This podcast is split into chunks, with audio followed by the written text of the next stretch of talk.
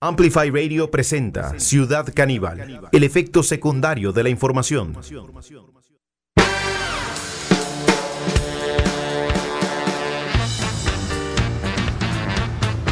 Bueno, bienvenidas y bienvenidos a este encuentro con la actualidad cuando en este momento se está llevando a cabo la conferencia de prensa eh, del gobierno en torno a la atención eh, de la pandemia, em, de la emergencia nacional por el COVID-19. Ayer estuvo el ministro Daniel Salas aquí en el programa charlando sobre, em, sobre este tema y sobre todo eh, a la espera de las medidas que se vayan eh, a tomar en torno a las restricciones. Vamos a enlazar en directo con la conferencia de prensa desde Casa Presidencial Em, porque sin duda eh, estamos eh, todas y todos a la espera.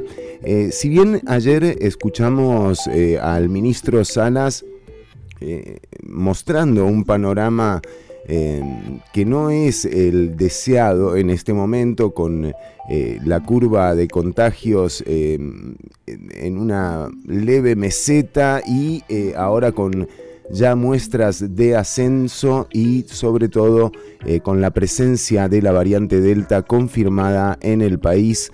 Eh, resulta eh, preponderante los anuncios que se hagan ahora. Hola a quienes nos siguen también en video. Em, decíamos, ayer también llegaron al país 198 em, mil vacunas. de hecho, es el primer arribo del mes de agosto y eh, este es un anuncio eh, también importante que se hizo en el día de ayer por el eh, gobierno. Siguen llegando las vacunas y hoy a nivel global China anunció la donación de 2 mil millones de vacunas. Esto es una barbaridad, o sea, 2 mil millones de vacunas, estamos hablando de que es prácticamente una tercera parte de la población mundial. Tenemos las declaraciones también de, em, de la Comisión Nacional de Emergencias. Eh, puntualmente vamos a escuchar a doña Yamilet, que eh, estuvo ayer en, este recibimiento de las vacunas y eh, estas eran sus declaraciones. El día de hoy recibimos el primer cargamento del mes de agosto de la compañía Pfizer Biotech. El día de hoy recibimos 198.900 vacunas.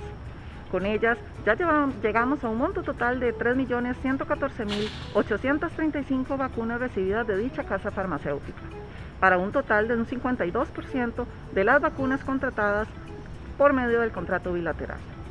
Esto suma un total de 4.361.985 vacunas que ha recibido nuestro país para continuar en la lucha en contra de la COVID-19. Es impresionante ¿eh? el, número cuando uno lo escucha y lo compara eh, en términos de porcentaje con la población. Eh, ahora sí, estamos recibiendo la señal. vamos a, a enlazar desde aquí con la conferencia de prensa. Muy buenas tardes y gracias por sintonizar esta transmisión en donde las autoridades de gobierno detallan los esfuerzos conjuntos que se realizan para combatir la pandemia a raíz de la COVID-19. Saludamos a las autoridades de gobierno que nos acompañan esta tarde aquí en el auditorio de Casa Presidencial.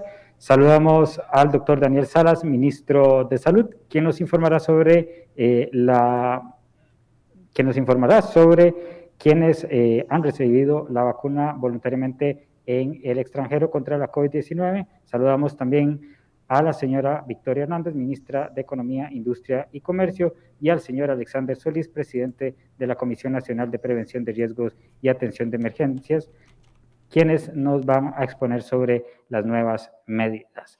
Saludamos también a los colegas que nos acompañan aquí en el auditorio de Casa Presidencial y a todos los que nos siguen a través de los diversos medios de comunicación. De inmediato le cedemos el uso de la palabra al doctor Daniel Sala, ministro de Salud. Muy buenas tardes, don Daniel. Muy buenas tardes a los miembros acá conmigo, doña Vicky, don Alex, compañeros de gobierno, y a todos los que están acá presentes y siguiendo la transmisión. Tenemos el, reporte, como andaba, como comentaba anteriormente el compañero, de que 15.712 personas fueron las que informaron voluntariamente al Ministerio de Salud a través de una encuesta y también de lo que hemos recibido en el pase salud de que han recibido la vacuna contra el COVID-19 en el extranjero. Esto es en el periodo que contempla desde el primero de marzo al 31 de julio del presente año. Así lo hicieron, fue una encuesta voluntaria eh, y al final si hacemos la división fueron 81 que lo, personas que lo contestaron en el pase de salud directamente y, 10, y 15.630 que lo hicieron a través de esta encuesta. En su mayoría fueron mujeres, 8.301 mujeres versus 7.329 hombres. Sea, casi estamos hablando de mil mujeres más que los hombres que se han vacunado fuera del país. El rango de edad va desde los 12 hasta los, 80, hasta los 99 años. El promedio ha sido de 39 años.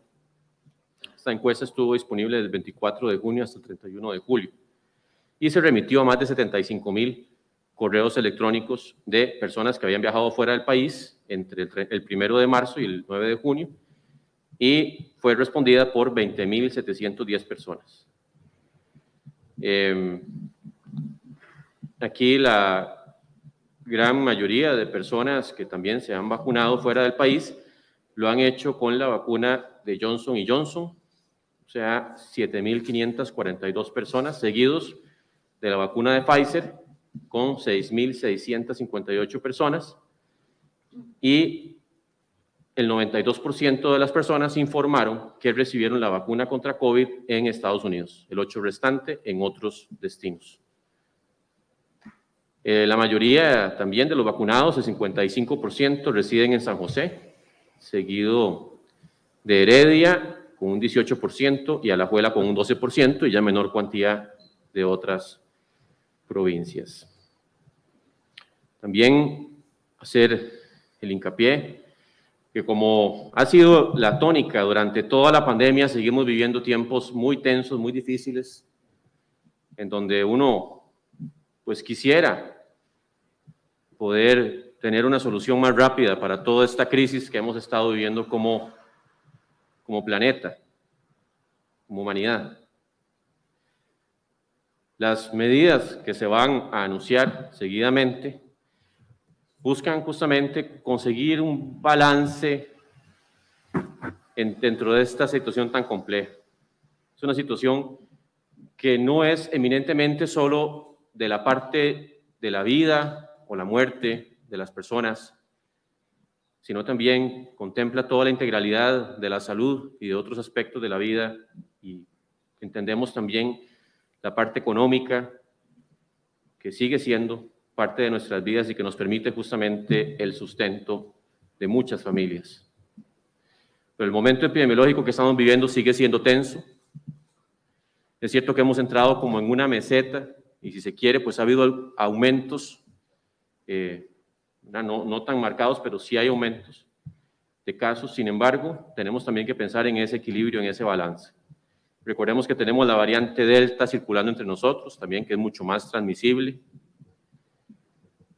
Y que eso también tiene que hacernos un llamado a que nos cuidemos más que nunca, porque esta variante y también la falsa sensación de seguridad que brinda el hecho de que muchas personas ya se vacunaron con al menos una dosis, se piensa que eso es suficiente para ya retomar la normalidad. Hemos visto patrones de movilidad, o sea, la gente se está movilizando en la misma cantidad que se movilizaba, en la misma intensidad que se movilizaba antes de la pandemia.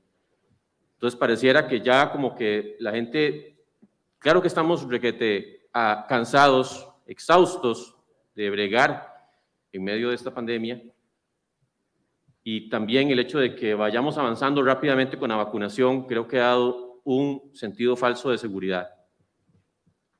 Y yo insto desde mi posición a todos los empresarios, a todos los administradores y los responsables de recurso humano, especialmente en el sector privado, sabemos que en el sector público ya tenemos también directrices claras, a que por favor maximicen el teletrabajo. Yo sé que hay muchos empleadores que me están escuchando que no les gusta tal vez que algunos funcionarios que sí pueden hacer teletrabajo lo hagan, pero eso es muy importante para colaborar en disminuir la movilidad. Todavía no tenemos inmunidad de rebaño, estamos avanzando y estamos avanzando a un ritmo que no lo hemos visto, ustedes lo saben, de vacunación en los meses anteriores, pero no hemos llegado a la deseada inmunidad de rebaño y eso no nos puede jamás dar una licencia para actuar y tener una sociedad como la teníamos antes, todavía no.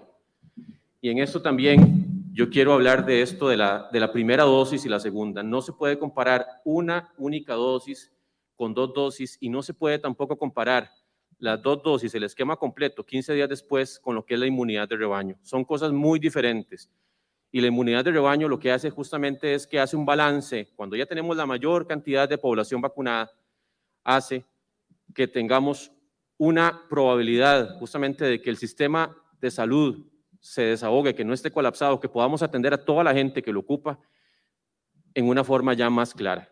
Recordemos que la vacuna, especialmente la variante Delta, lamentablemente está demostrando que hace que las personas aún vacunadas puedan transmitir el virus en una cantidad mayor. Siempre protege y algún porcentaje, sigue siendo pues un porcentaje, importante, pero ya se perdió esa capacidad de proteger contra la transmisión, pero sigue siendo las vacunas, incluso ante la variante Delta, suficientemente fuertes para prevenir, para disminuir significativamente la enfermedad grave por COVID y por consiguiente los fallecimientos.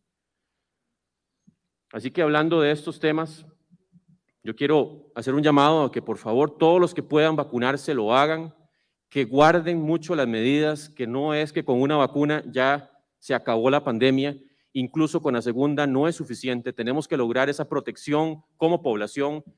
Es un acto casi que de civismo, de solidaridad, poder avanzar hacia esa meta de la inmunidad colectiva y ojalá la mayor cantidad posible en, esa, en ese margen de inmunidad colectiva. Y también el llamado es a que sigamos supervisando aplicación de protocolos en todos los recintos. Creo que estas medidas que se están anunciando también nos llaman a ese compromiso. O sea, estamos permitiendo un poco más de actividad, pero tiene que ser una actividad que sea hecha con la mayor responsabilidad posible. Insisto, estos patrones de movilidad que estamos viendo indican como que la gente ya no quiere vivir con la pandemia y que se les está olvidando justamente que es importante tratar de que las movilizaciones sean las menores posibles dentro de lo que es más importante o más urgente. Entonces, dicho esto, yo ya le daría el pase justamente a mis compañeros, siempre mandándoles un mensaje de, de esperanza, porque sí, estamos vacunando, sí, vamos a alcanzar la inmunidad de rebaño este año, y sí, entendemos la necesidad de muchas familias que necesitan su sustento y poder trabajar. Eso es una realidad que tenemos que bregar en medio de esta pandemia y no hay balances absolutos, no hay balances perfectos. Buscamos que el balance sea el mejor posible dentro de nuestros conocimientos, pero no existe tampoco el balance perfecto. En eso todos creo que hemos tratado de poner de nuestra parte y por eso también Costa Rica tiene números favorables a nivel mundial incluso de, la pandemia en, en, todas las áreas. Y sé que hay mucha necesidad de aumentar trabajo, de aumentar oportunidades. Tenemos todavía que aguantar un poco hasta que no alcancemos una inmunidad mucho mayor.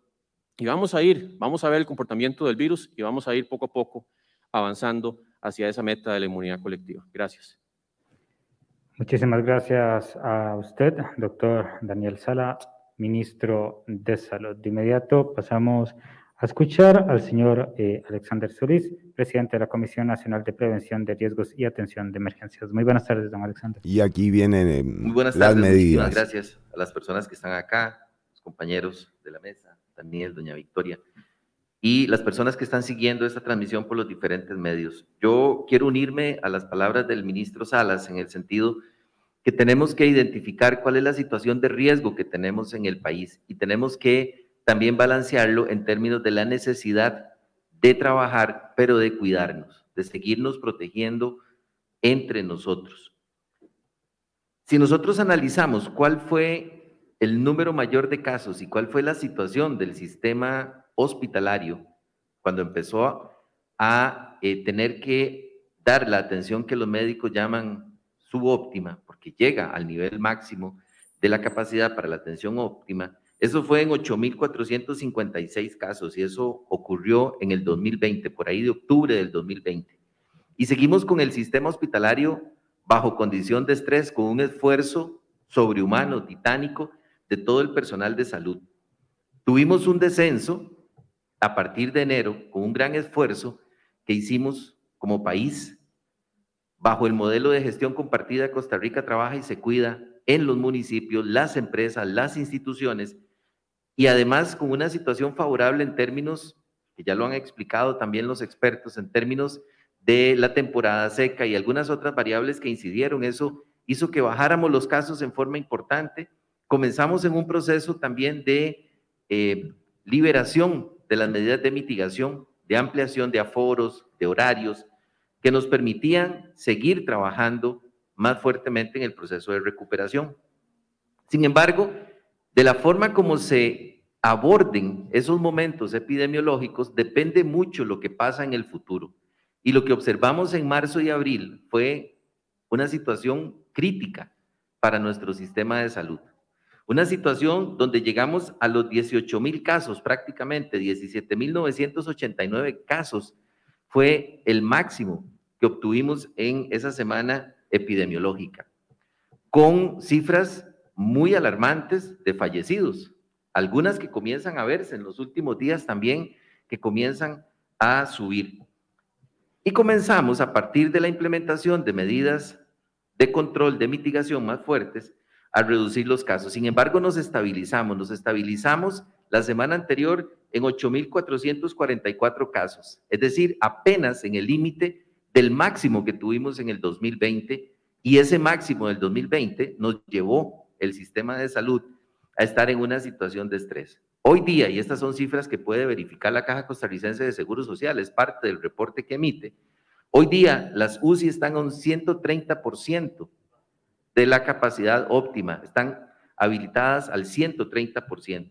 360 camas están ocupadas, de las 300, 366, perdón, ocupadas de las 359, que es lo que la caja ha definido como una atención óptima. Esa es la situación que nos lleva a entender que el país sigue bajo indicadores de riesgo, los indicadores que utilizamos para establecer las alertas, en un índice de riesgo general del país muy alto. Ese es el riesgo que tenemos en el país. Al igual que hemos visto 14 cantones severamente impactados por inundaciones en los últimos días, donde se tienen que tomar medidas para proteger a las personas, para evitar que se expongan a ese riesgo, también tenemos esta condición. ¿Cuál es la gran diferencia?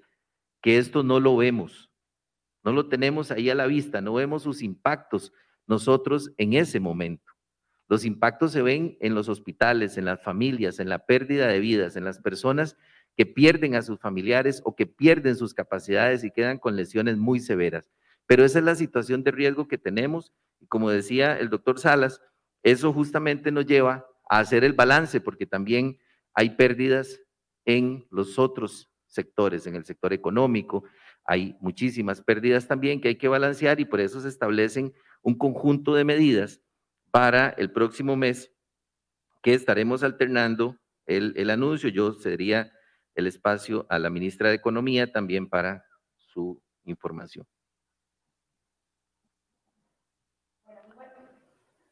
Muy buenas tardes, buenas tardes a todos y todas, a mi compañero Daniel Salas, a don Alexander Solís también, a ustedes, los medios de comunicación y a quienes nos siguen. Bueno, bien lo planteaban eh, los compañeros que me anteceden Estamos logrando alcanzar un nivel relativamente óptimo, pero no, todavía no.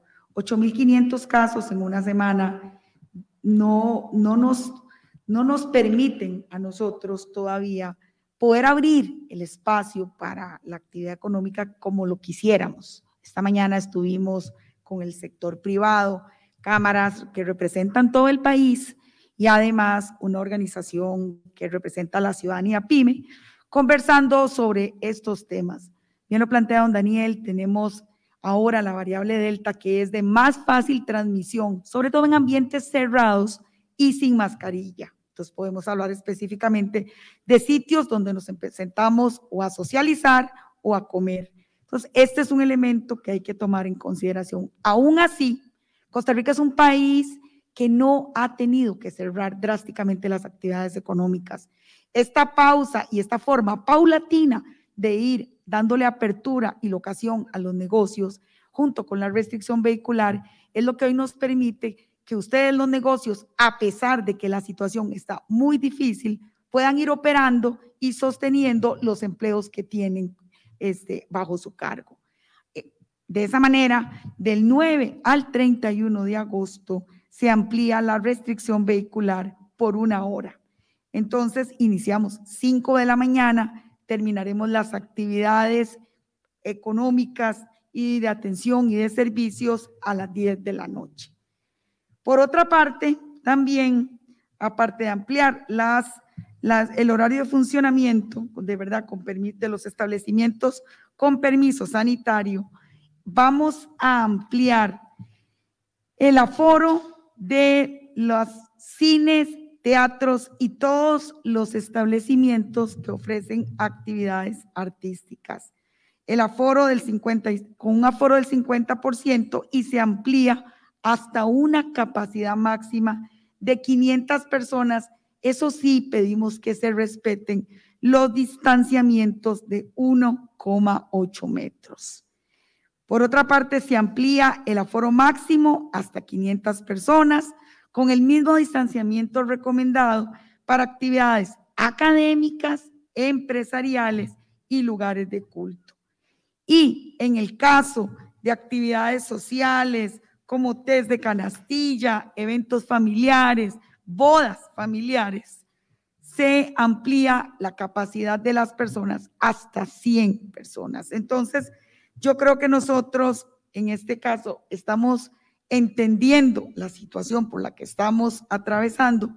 En esa búsqueda del balance que plantean don Alex y don Daniel, vamos en forma paulatina dándole tiempo que a que el proceso de vacunación avance, a que las personas incursionen en esa segunda vacuna, que terminen de reforzar sus defensas, que no perdamos el uso de la mascarilla, protocolo, que los lugares tengan los, sitios de lavado funcionando, ¿verdad? Que es muy importante. Se han ido ahí como desacomodando en algunos lugares y que siempre reforcemos la cantidad de gente que tenemos adentro, sobre todo en lugares de abastecimiento y como supermercados o lugares que tienen visitación masiva.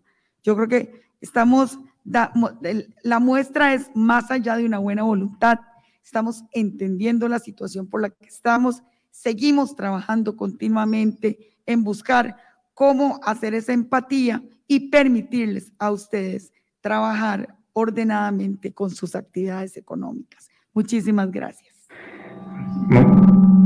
Muchísimas gracias a la ministra de Economía, Industria y Comercio, a la señora Victoria Hernández. Muchísimas gracias a don Daniel Salas y a don Alexander Solís por las intervenciones. Vamos a pasar eh, al periodo de consultas de los colegas que se encuentran aquí presente en casa.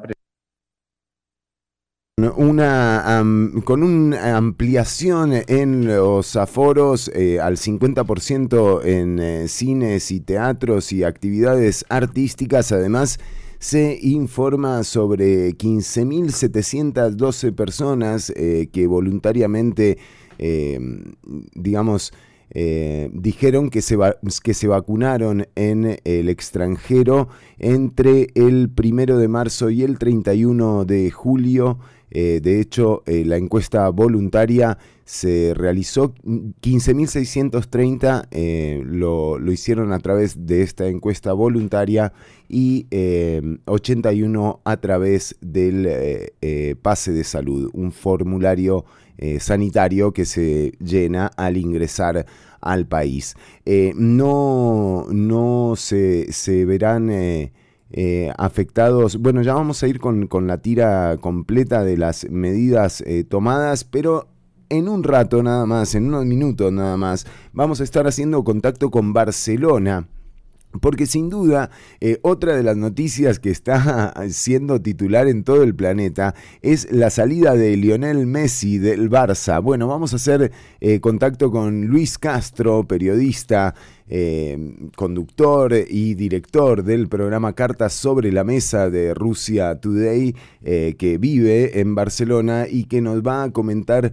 un poco de qué viene esta salida de Lionel Messi. También lo vamos a relacionar con eh, aquella propuesta de la Superliga de Florentino Pérez. Eh, vamos a hacer, eh, vamos a tener un análisis muy completo de lo que está pasando actualmente en Barcelona con una diferencia de horario de 8 horas. En 10 minutos apenas lo vamos a tener en directo a Luis Castro acá en Ciudad Caníbal, así que no te pierdas el programa. Hoy, bueno, con estos anuncios del gobierno, vale la pena realmente hacer una, una, reflexión de lo que está pasando en el mundo. Ayer en la entrevista con, eh, con el ministro de Salud hacíamos un recuento de cómo en China, en Wuhan, ya se han eh, eh, tomado nuevas medidas. Hay millones de personas que están siendo confinadas a aislamiento por los rebrotes que ha provocado la variante Delta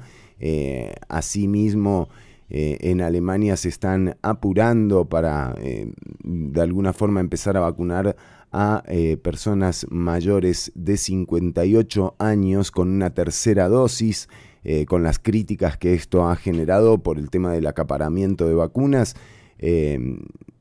y bueno, con este ambiente global y evidente, creo que vale la pena realmente Em, quedarse en casa. Ya venimos con más Ciudad Caníbal.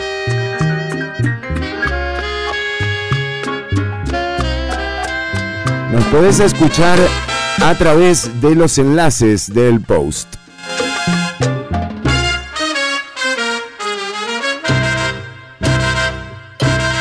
Hola soledad no me extraña tu presencia. Casi siempre estás conmigo. Te saludo un viejo amigo. Este encuentro es uno más. Hola soledad. Esta noche te esperaba. Aunque no te diga nada, es tan grande mi tristeza ya conoces mi dolor. Yo soy un pájaro herido que llora solo en su nido porque no puede volar. Y por eso estoy contigo. Soledad, yo soy tu amigo, ven que vamos a charlar. Hola, Soledad no me extraña tu presencia, casi siempre estás conmigo. Te saludo un viejo amigo, este encuentro es uno más.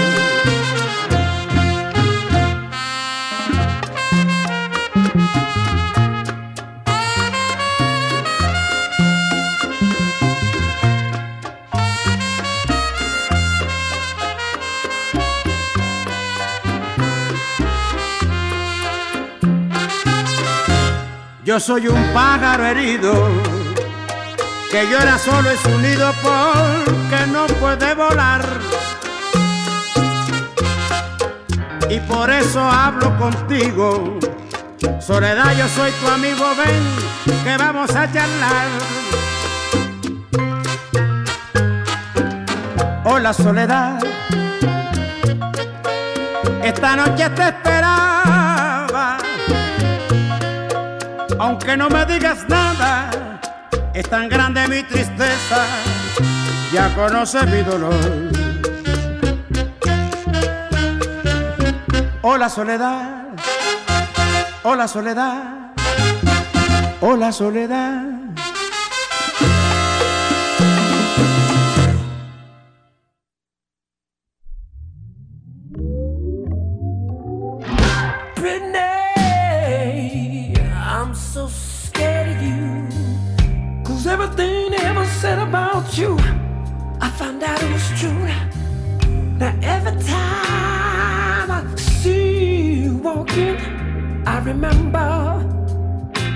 Thought your color greens and dyes were the only thing that made me right. Mm. What I gotta say is wrong, but I'm gonna sing it to you. Your sex is overrated, love is complicated. I'm so jaded, child. I, I gotta let you go. Cause over.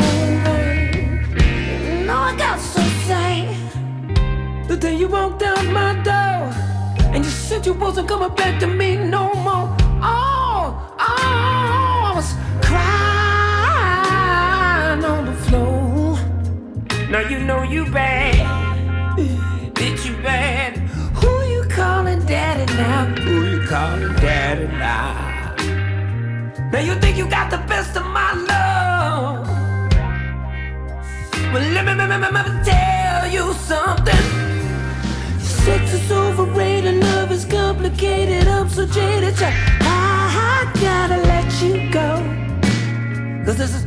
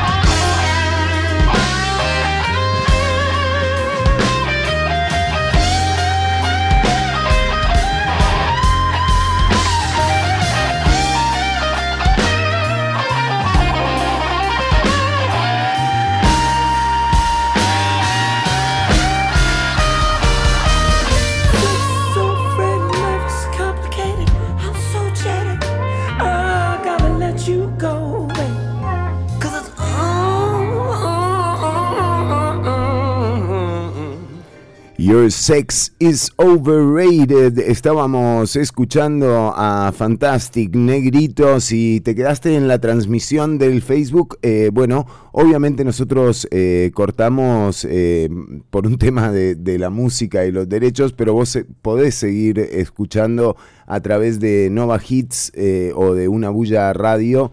Em, los enlaces que están en el post. Y ahora tenemos el lujo realmente de recibir al periodista, conductor, director, em, y productor del programa Cartas sobre la Mesa eh, de RT, Luis Castro, está con nosotros uniéndose a la transmisión desde Barcelona. Luis, Qué gusto tenerte acá en vivo y además con eh, eh, terrible noticia que está sacudiendo al planeta entero. Me imagino que tu teléfono no ha parado de, recibir eh, pedidos para que les cuentes qué es lo que pasa con Messi y el Barça.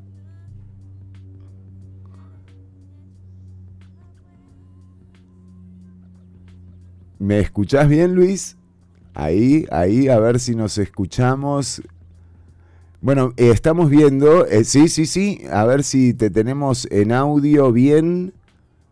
¿Te escuchamos?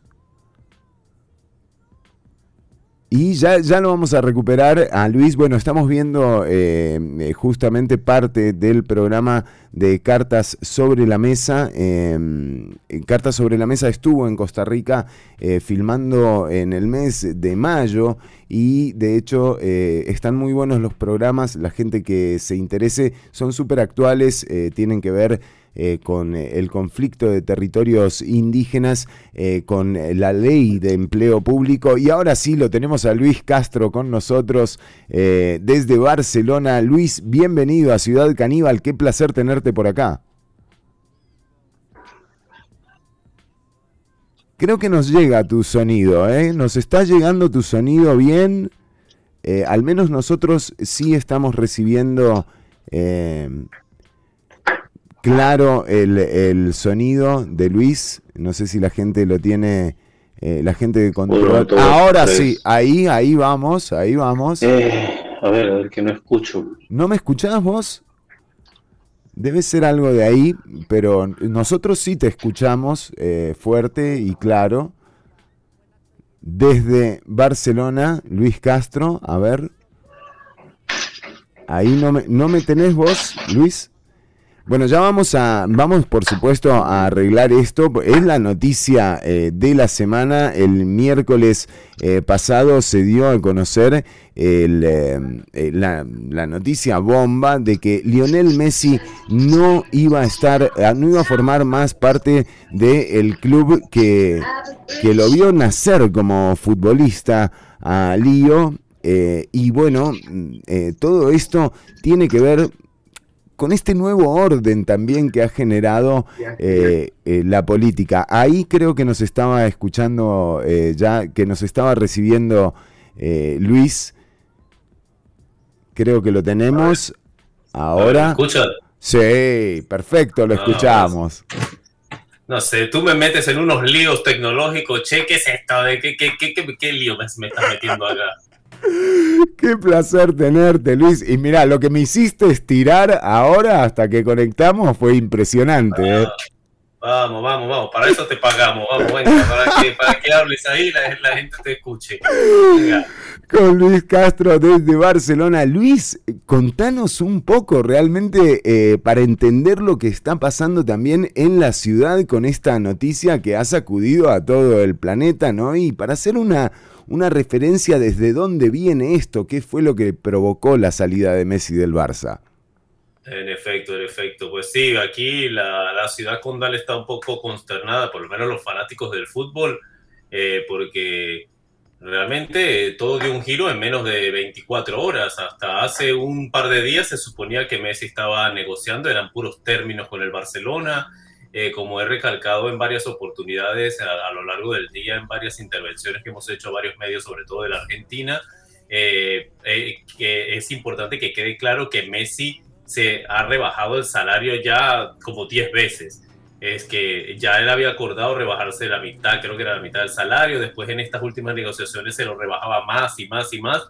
El Fútbol Club Barcelona tampoco realmente es culpable de lo que está pasando, sino que sencillamente todo esto es parte del fair play financiero que le llaman, que es un, pues, es un mecanismo que se instauró por allá por el año 2013 en casi todas las ligas europeas y a pesar de que están todos bajo la misma reglamentación, cada país tiene ciertos detalles que lo hacen particular. Y esto es importante conocerlo porque eso es lo que está jugando una, una diferencia aquí con la liga española. Para, para ponerles un poco dentro de contexto, eh, esto del fair play funciona un poco así. Yo no soy economista tampoco, ni, ni contador, pero más o menos para que más o menos nos entiendan los oyentes es como que después que tú haces todos tus cálculos financieros, tus salidas, tus entradas, pagos, gastos, etcétera, etcétera, pues bueno, eso te gira, te da como un número, pues como que una cifra, bueno, este va a ser tu techo de salario permitido basado en tus finanzas. Entonces, claro, cada club tiene unas finanzas diferentes.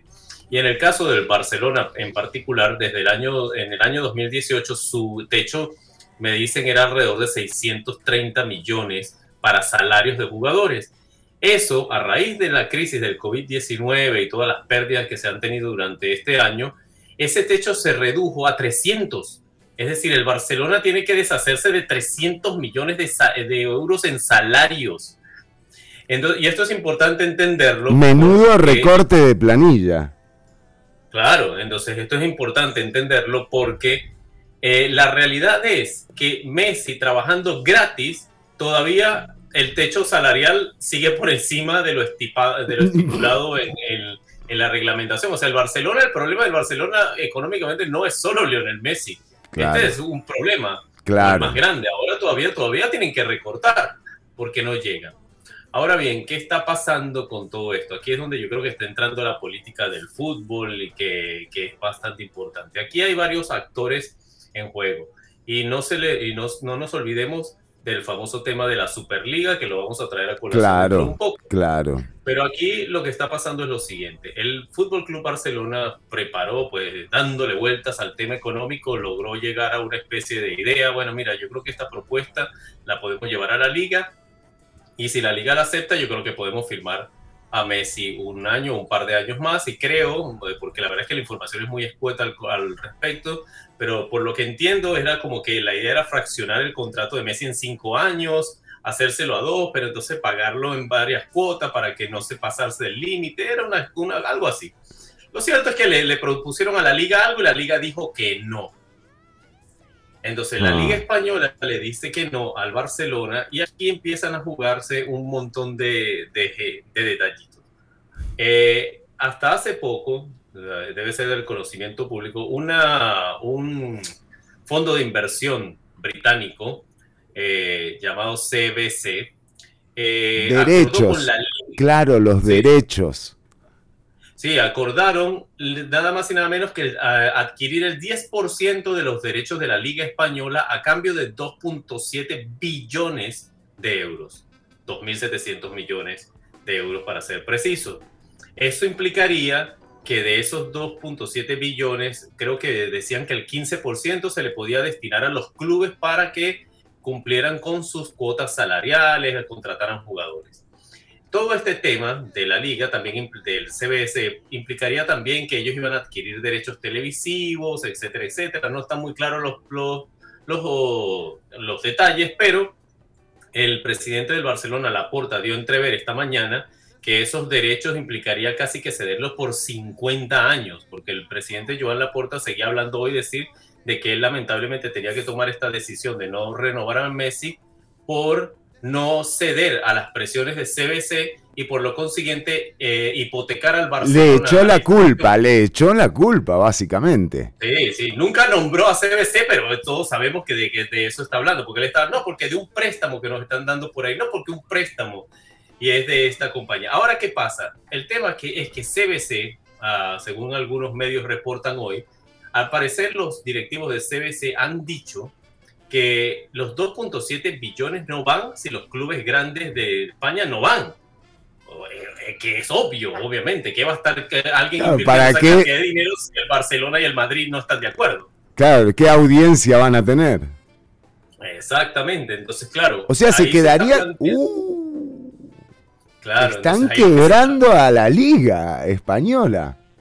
Claro, ahí lo que se está planteando es ¿Será que es que el Barcelona y el Real Madrid también, por cierto, porque Florentino Pérez, presidente del Real Madrid, anunció que va a demandar a CBC?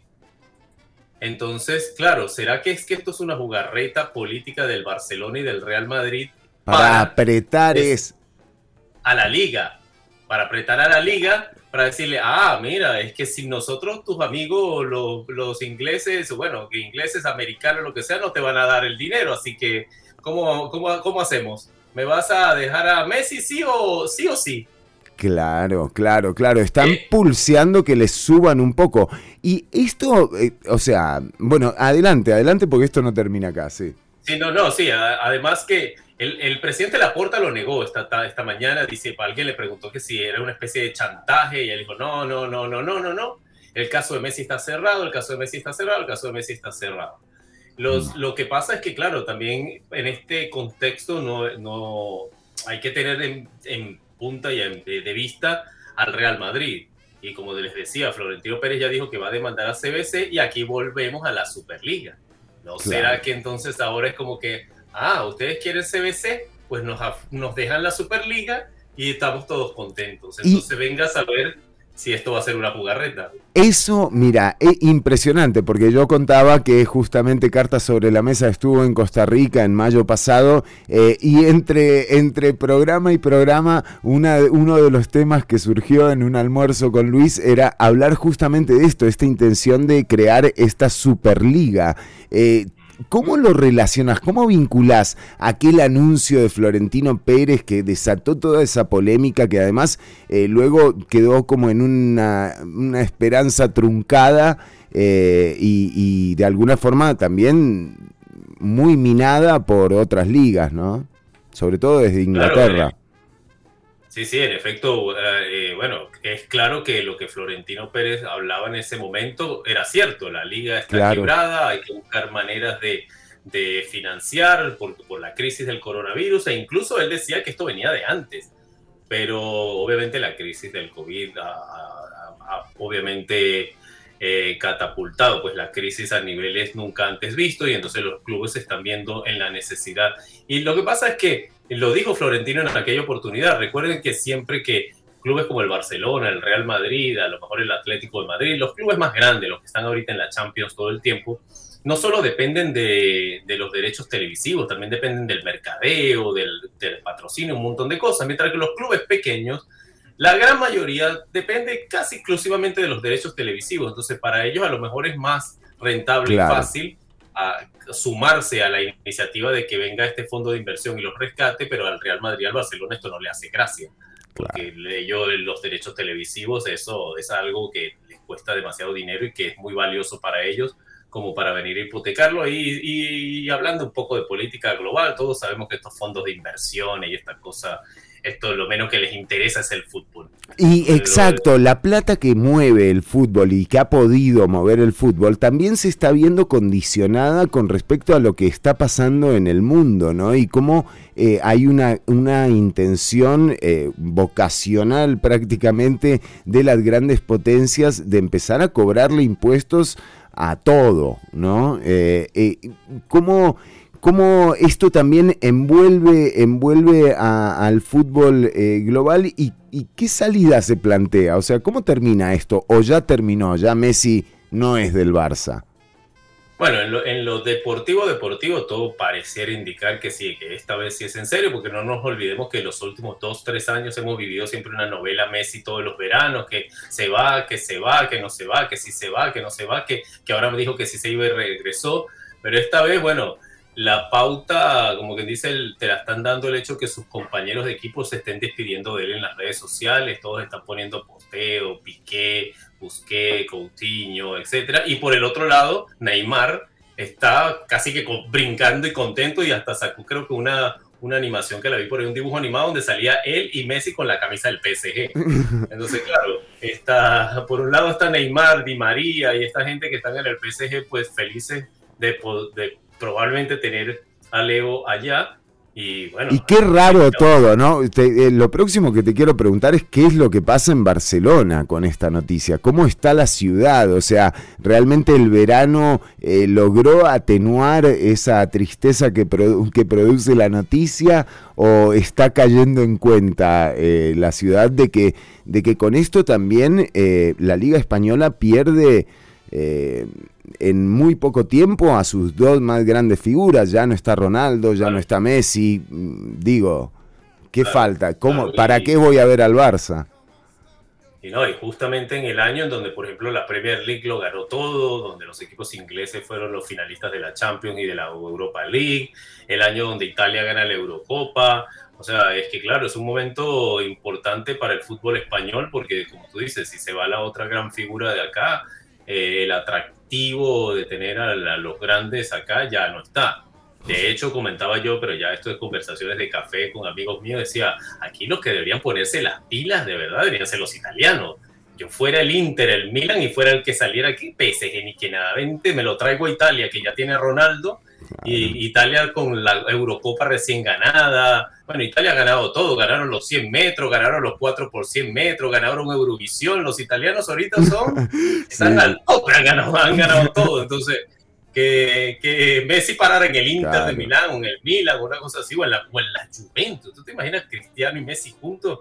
O sea, eso, ah, los bueno. derechos televisivos. Sería hermoso, además. Eh, pero, claro, hermoso, Pero, hermoso. pero bueno, todo parece indicar que el destino es el PSG. Y hoy, hoy Pochettino dio conferencia de prensa, sin embargo, no, no fue como, o sea, sí dijo que iban a trabajar para que, eh, para reforzar al equipo. De hecho, eh, tenemos la conferencia, a ver, de lo que decía Pochettino. Pero eh, creo que la tensión máxima es ganar eh, contra Troyes, empezar bien la temporada y que podamos hacer un buen un buen partido y, y lógicamente que paralelamente el área deportiva con Leonardo y, y nuestro presidente están trabajando en la labor de poder eh, bueno mejorar al equipo en lo que podamos no Imagínate. Sí, súper político.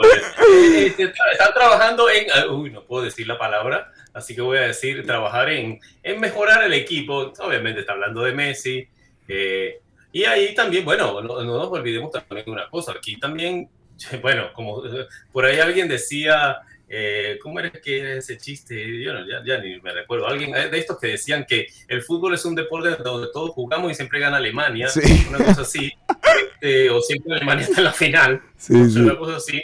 Y eh, pareciera que cada vez que hay un rollo político de fichajes y no sé qué, siempre hay un, un desastre en todas partes y al final siempre gana el Real Madrid.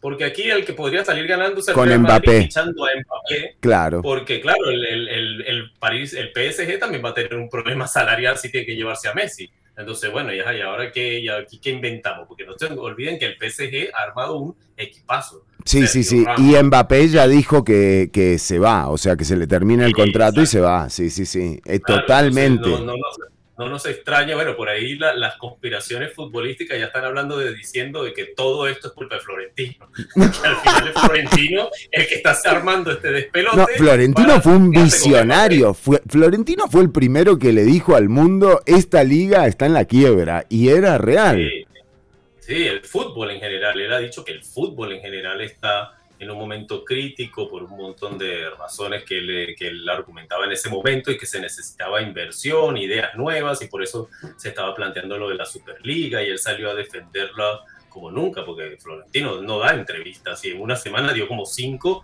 desesperado por explicarle a la gente que el fútbol se está yendo a la porra y que definitivamente necesita, necesita todo un giro.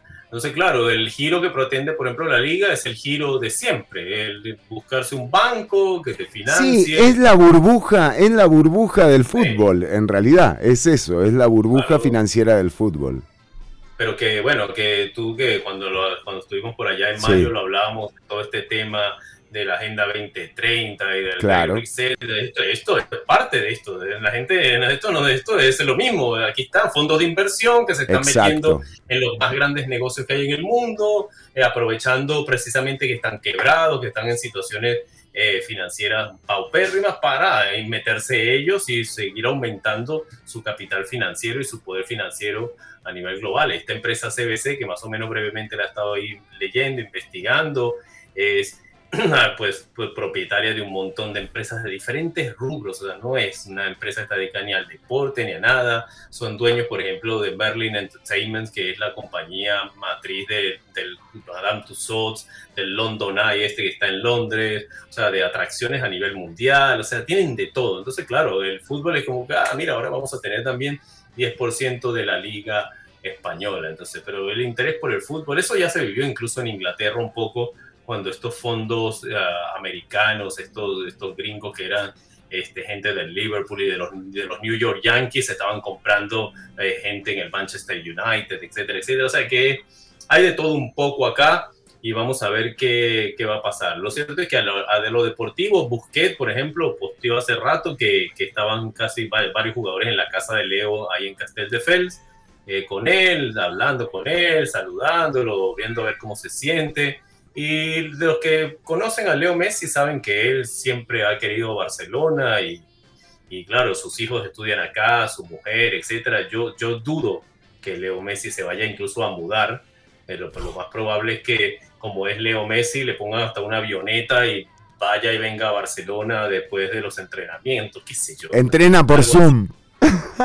Sí, sí, bueno, entre, entrenamientos telemáticos o algo así, porque claro, es que eh, ahí lo hablábamos eh, también yo hablando, conversando, conversando con colegas fuera de cámara, decía, claro, esta va a ser en este caso una experiencia para Messi que nunca, ha salido del Barcelona, no es como Cristiano Ronaldo que sí, dentro de todo, él estaba acostumbrado a saltos, salió de Portugal, salió al Manchester United, después pasó al Real Madrid, después pasó a la Juventus, entonces ya estaba, ya, ya es una persona que está acostumbrada a esto, pero Leo, Leo no, no, no, y es un cambio, y es un cambio eh, durísimo para quienes nos haya tocado. 34 eh, años, eh, o sea que no se nos olvide dentro de todo que Messi ya tiene 34 años, que físicamente también lo conversaba, a pesar de que Cristiano tiene dos años más que él, se ve más entero Cristiano Ronaldo físicamente, se ve más potente todavía. Messi lleva una temporada, un par de temporadas donde rinde porque es un crack, es un genio, pero que que sí, la explosión del pique, claro, lo, del tiempo pasa. Ahora, también qué analogía, qué, qué, qué, siempre Messi dejando esas metáforas futboleras, ¿no? De, del mejor que no gana las finales con su selección, ahora gana por fin una final, es campeón de América y tiene que dejar al otro gran amor de su vida, porque si alguien ha demostrado compromiso y amor por, por por los equipos con los que juega, estando siempre presente, eh, perdiendo una tras otra vez eh, finales con la Argentina eh, y ganando todo con el Barça.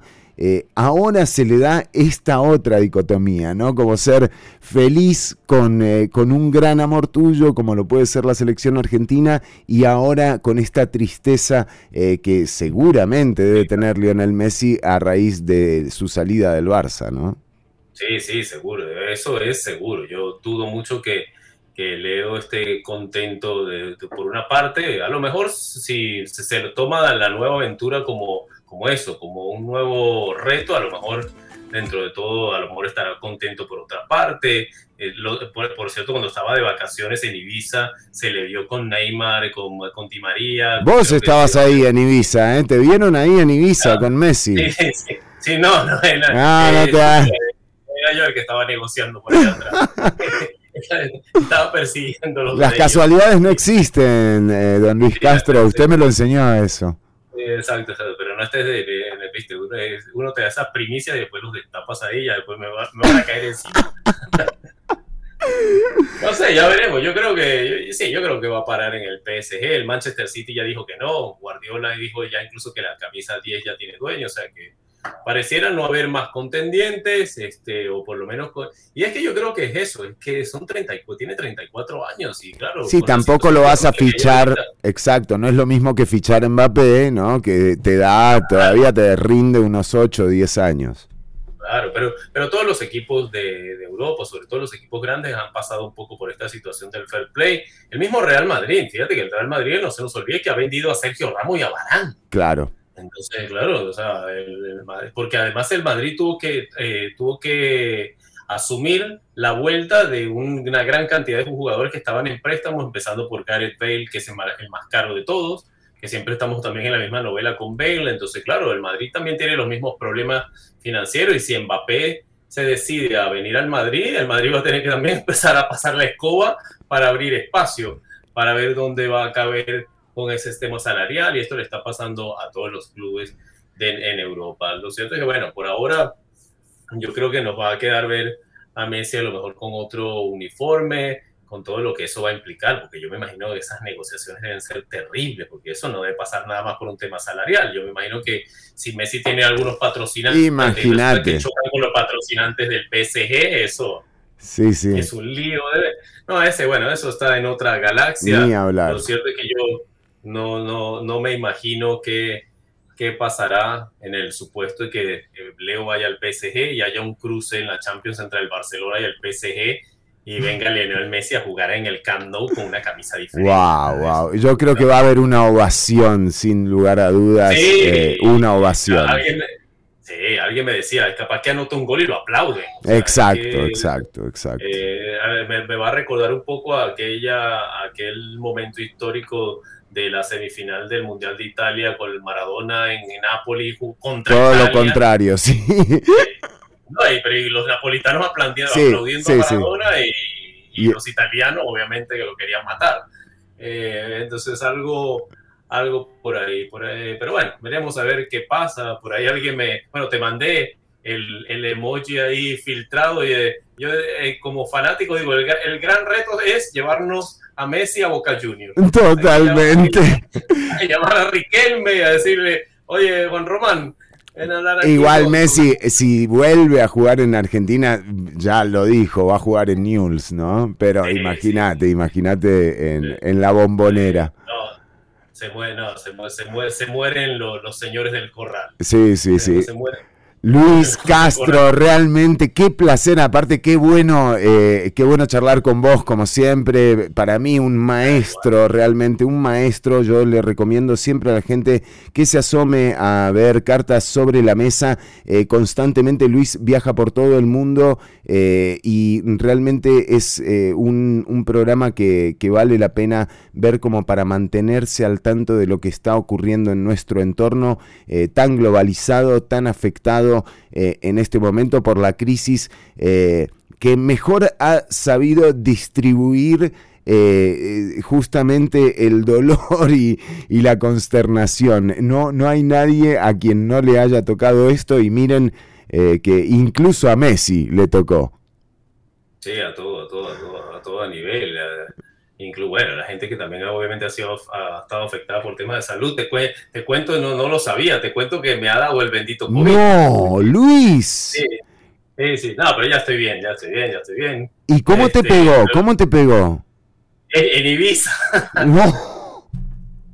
Sí, sí, llegué de Ibiza como con fiebre y... Pero no, no era una fiebre muy alta tampoco, o sea, llegué acá a casa, este, me hice un test el lunes, salió positivo, entonces bueno, ahí cumplí que sí, el, el, el- el confinamiento en casa. Eh, la única anécdota real bien curiosa es esto de la pérdida del olor y el, y el sabor, es una cosa bien extraña porque la verdad es que por más allá que haya gente que diga que sí, que, que en la gripe también se pierde el olor y el olfato, sí, un poco a veces, pero no, pero esto era particularmente diferente, o sea, era echarme un perfume en la mano y no oler nada, nada, nada, nada, nada, nada, nada, no se olía nada y te y comías algo y no, no te sabía a nada. Eh, distinguía si era dulce o picante, por ejemplo, porque hice un experimento de agarrar que sí, wasabi con algo dulce y sentías que era dulce y picante, pero no sentías el sabor. Era una cosa bien extraña. Pero bueno, a mí me duró nada más, e- esa, ese tema me duró incluso nada más que tres días en realidad. Yo sé, he escuchado de gente que le puede durar un mes o incluso hay gente que se tiene que hacer una terapia posterior para recuperar el olfato y el gusto. Pero bueno, a mí afortunadamente me pasó a los tres días, a una, una muy, muy mínima fatiga así en el pecho, una gripe muy seca sin nada. Y bueno, ya después se me pasó y, y me hicieron los test y ahora está todo negativo. Y, y bueno, este, está todo bien.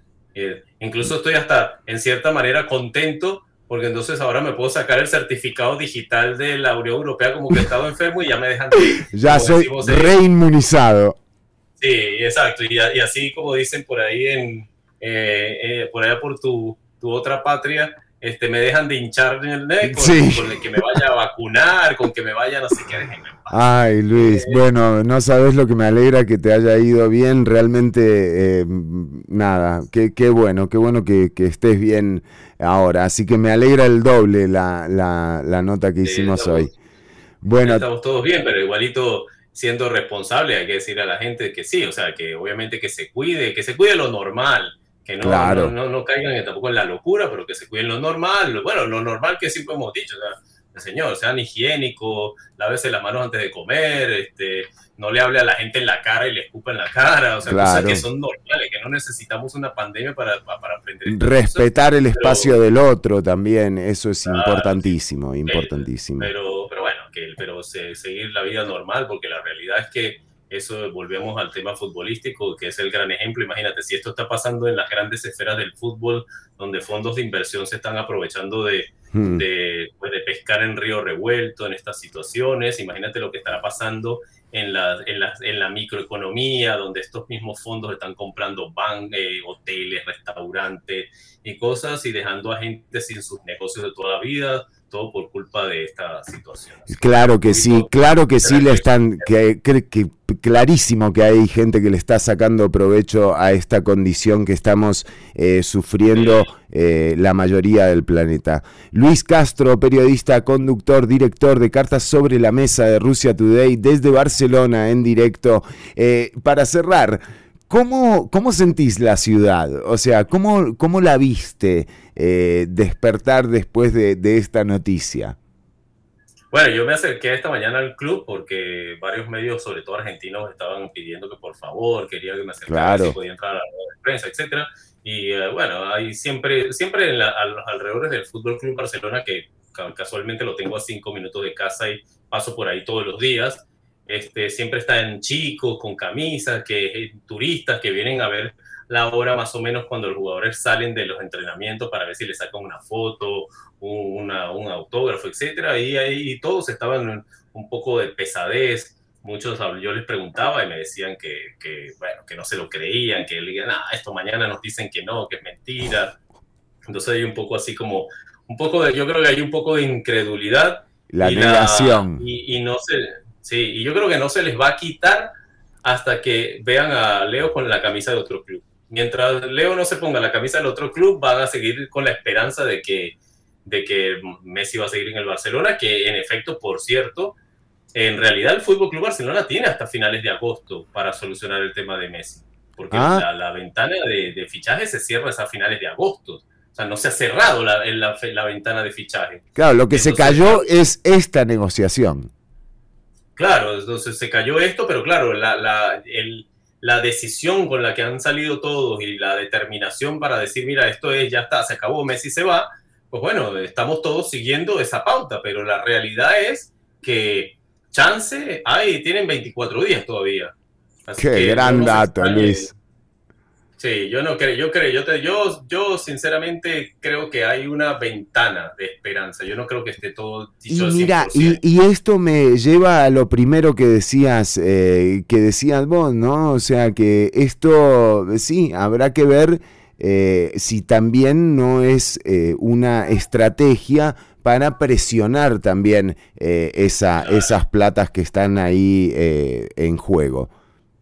Sí, sí, eh, como te digo, se lo preguntaron a la puerta esta mañana que si era un chantaje y él dijo que no.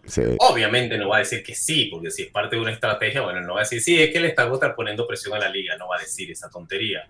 Pero. Espectacular, claro, claro, claro.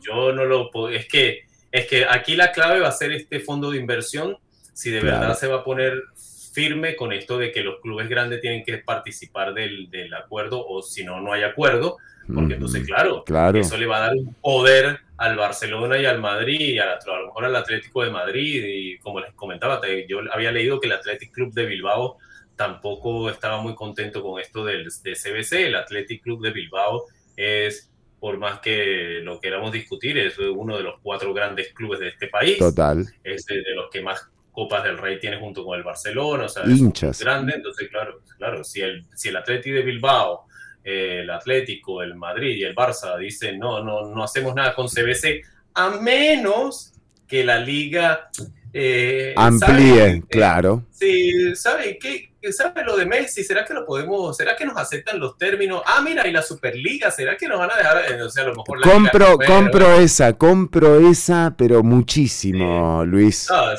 si de aquí a unas dos, tres semanas o antes. Volvemos a hablar. esto, ya me llamarás, exacto, voy a decir, viste que teníamos razón, que Ni hablar, ni hablar. y se funde la Superliga y entonces todo el mundo contento y entonces ahí vas a- van a salir los medios que han venido obviamente tapando el tema de la Superliga por razones Claro, por intereses. este, sí, sí, como, como lo dijo Florentino Pérez en una entrevista, por ejemplo, el diario Marca, que es el más famoso de aquí de España, pero claro, el dueño del diario Marca es el dueño del Torino. El Claro. Torino es el, el, el férrimo enemigo de la Juventus. Como la Juventus es parte de la Superliga, obviamente este señor no va a estar. Está Eh, claro, los medios de comunicación hablan que nada, la Superliga es una locura. Yo creo que no es una locura. Creo que el ejemplo del baloncesto lo dejó bien claro. El baloncesto creó una Superliga eh, En Europa. unos 20 años ya en Europa y funciona buenísimo. Yo he ido a los partidos y me parece buenísimo que tú cada dos, tres meses puedas ver un partido aquí Mm. entre el Barcelona y el CSKA de Moscú o yo no sé qué de Turquía o, lo, o el Bueno, Bayern por algo nos de gusta tanto la UEFA y la Champions, eh, por algo, Claro. porque van los mejores, es así. Claro, claro. Y el- yo creo que la creación de una Superliga no va en, en desmérito de, de los equipos chicos, porque al final, como digo yo, bueno, pero si el Barcelona y el Madrid no están en la Champions, hay más puestos en la Champions para otros equipo, equipos de España. O sea, que no, no entiendo cuál es, cuál es el, el drama con el tema. Yo creo que el fútbol sí necesita de verdad eh, un, un aliciente, los deportes en general. Este, Sí. Lo estamos viendo incluso los Con las Olimpiadas, sí. que- Sí, sí, Sí, sí. como que la- más allá de la pandemia, la gente no está siguiendo mucho la, la cosa, a menos que ganes una medalla, Sí, este, sí, sí, pero sí. de resto no hay, no hay mucho interés. De hecho, bueno, fíjate, mañana, mañana, creo que mañana sábado es la final olímpica del fútbol y España va a jugar con Brasil. Y, y aquí nadie está hablando de eso. y- aquí todo el mundo es Messi, Messi, Messi, Messi. Y aquí nadie está hablando de que mañana España va a jugar el oro olímpico con nada más y, nada, más y nada menos que con la selección brasileña. Así que eh, no, no, no, no, no es del interés. Bueno, vamos a tenerte de nuevo, Luis, entonces, en un par de Ah, semanas, muy probablemente, eh, desde Barcelona. Luis Castro, agradecerte el tiempo que le has dedicado a la audiencia y por supuesto un abrazo estrecho, libre de contagio y siempre con la Sí. esperanza de encontrarnos pronto. No, no, siempre, siempre a la orden contigo. Además, como te iba a decir hoy, porque veo que me escribes ahí, como te digo, me habías mandado un mensaje de un celular que no reconocía. Y yo digo, ¿y este quién es? Y digo, "Y es Fernández. Claro, como me, me saluda como, hola Luis, como con aquella, no sé, con aquella Distancia. digo, ya, ya tú eres parte de la familia, ya tú me puedes llamar y como dicen en Argentina, mira, eh, contesta el teléfono que necesito que, que, que hables hoy en la radio. ¿viste? Un maestro, un maestro realmente, muchísimo he aprendido con Luis Castro. Eh, te agradezco mucho el tiempo que nos has dedicado, Luis. Seguimos con más programa, ¿eh? Muchas gracias, un placer y un abrazo para todos por allá por, por Costa Rica. Hasta la próxima. Era Luis Castro desde Barcelona. Ya venimos con más Ciudad Caníbal.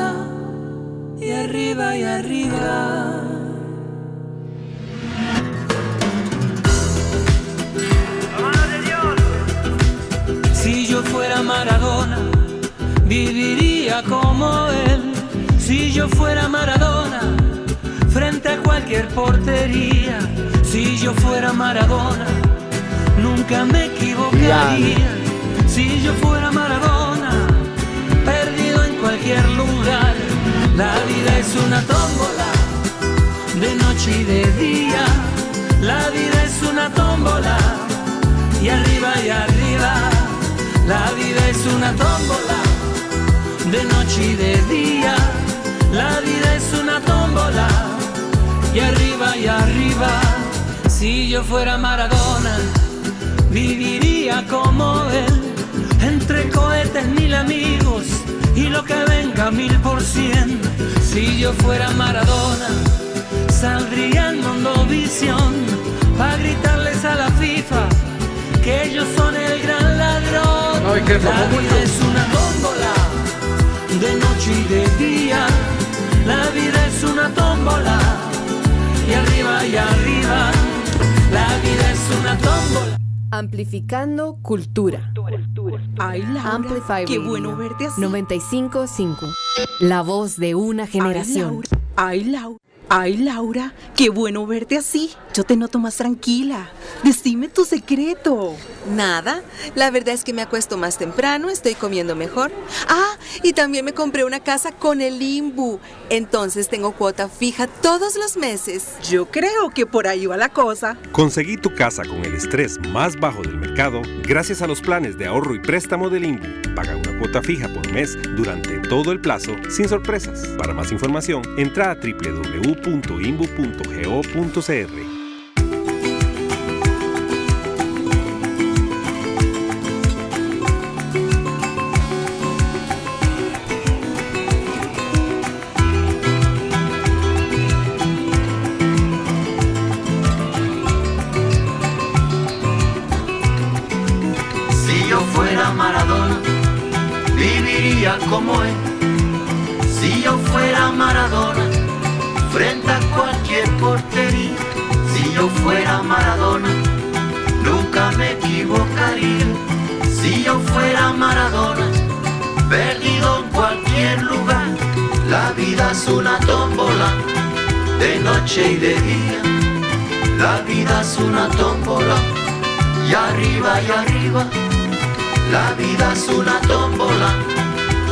noche y de día.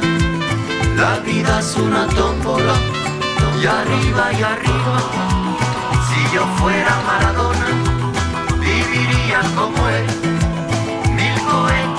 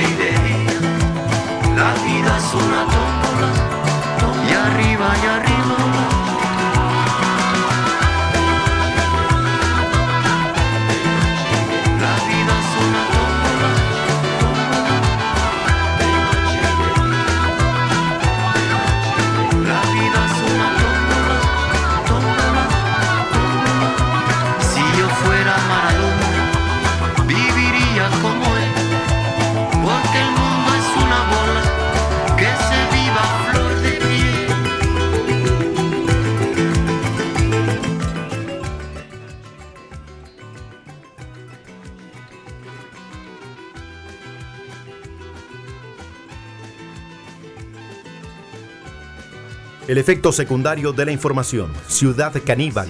Lunes y jueves de 1 a 3 de la tarde por Amplify Radio.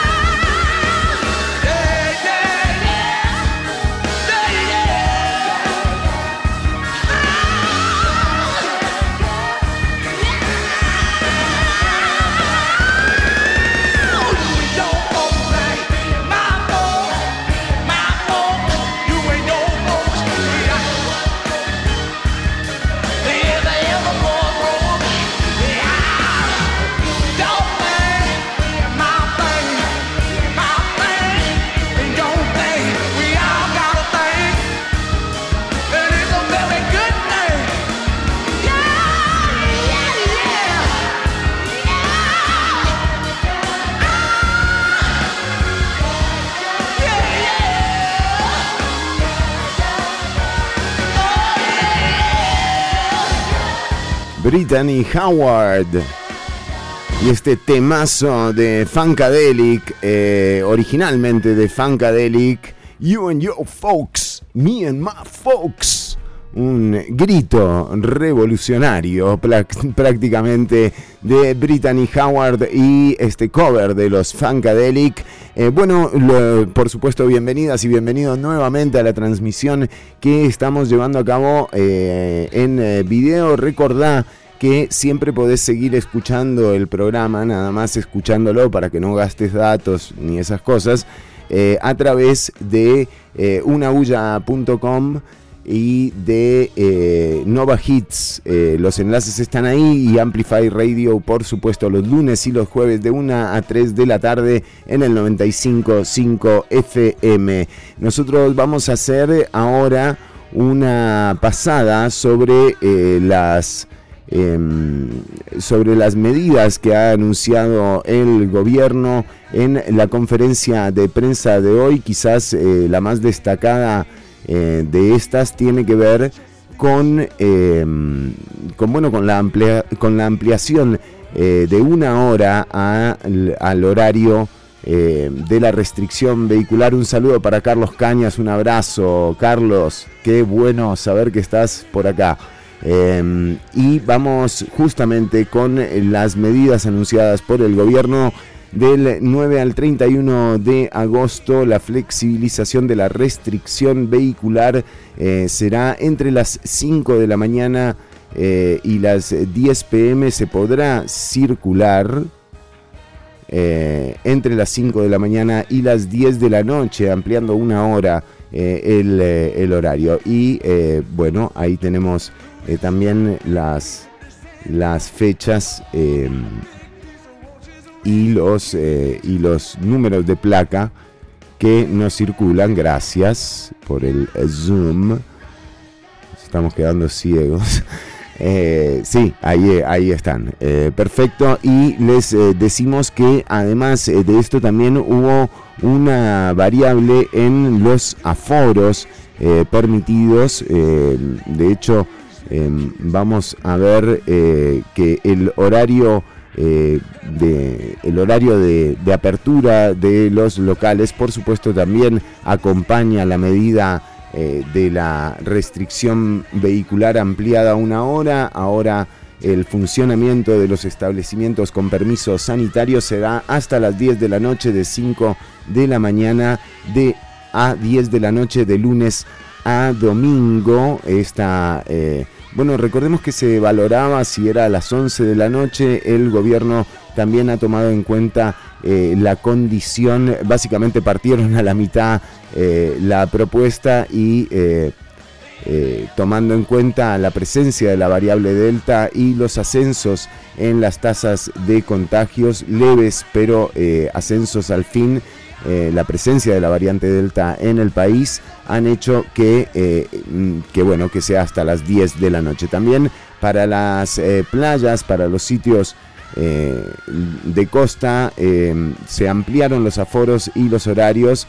El aforo de parques nacionales es un 100%. Los trenes podrán contar con un máximo de 26 personas de pie.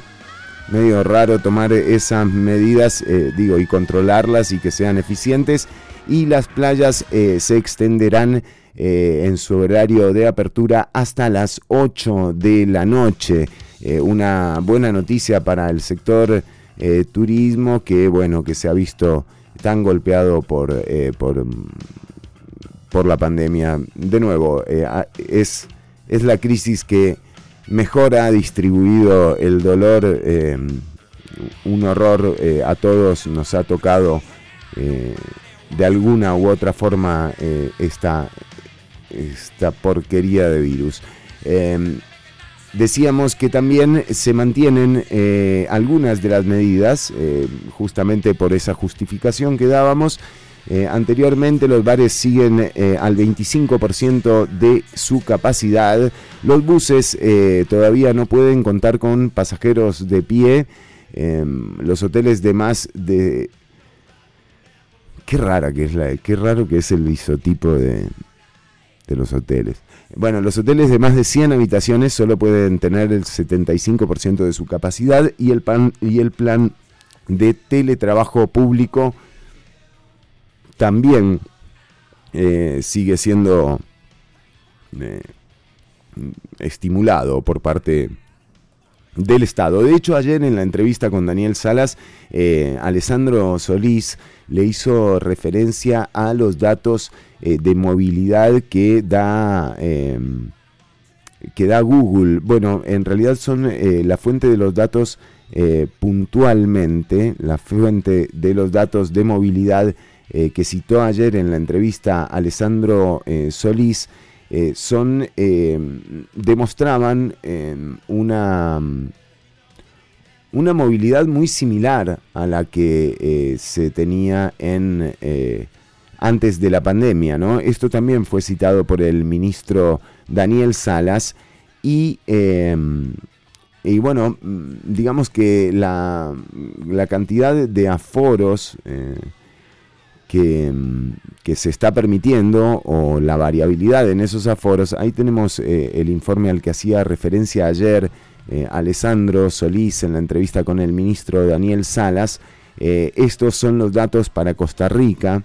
vemos que en realidad no ha variado en mucho, digamos, antes de la pandemia con los datos del, del 2020 con respecto a los actuales eh, prácticamente están igual que eh, antes de la pandemia. Esto, por supuesto, ha puesto en, alerta y eh, el propio ministro de Salud hoy citó estos datos para justamente tomar en cuenta a la hora de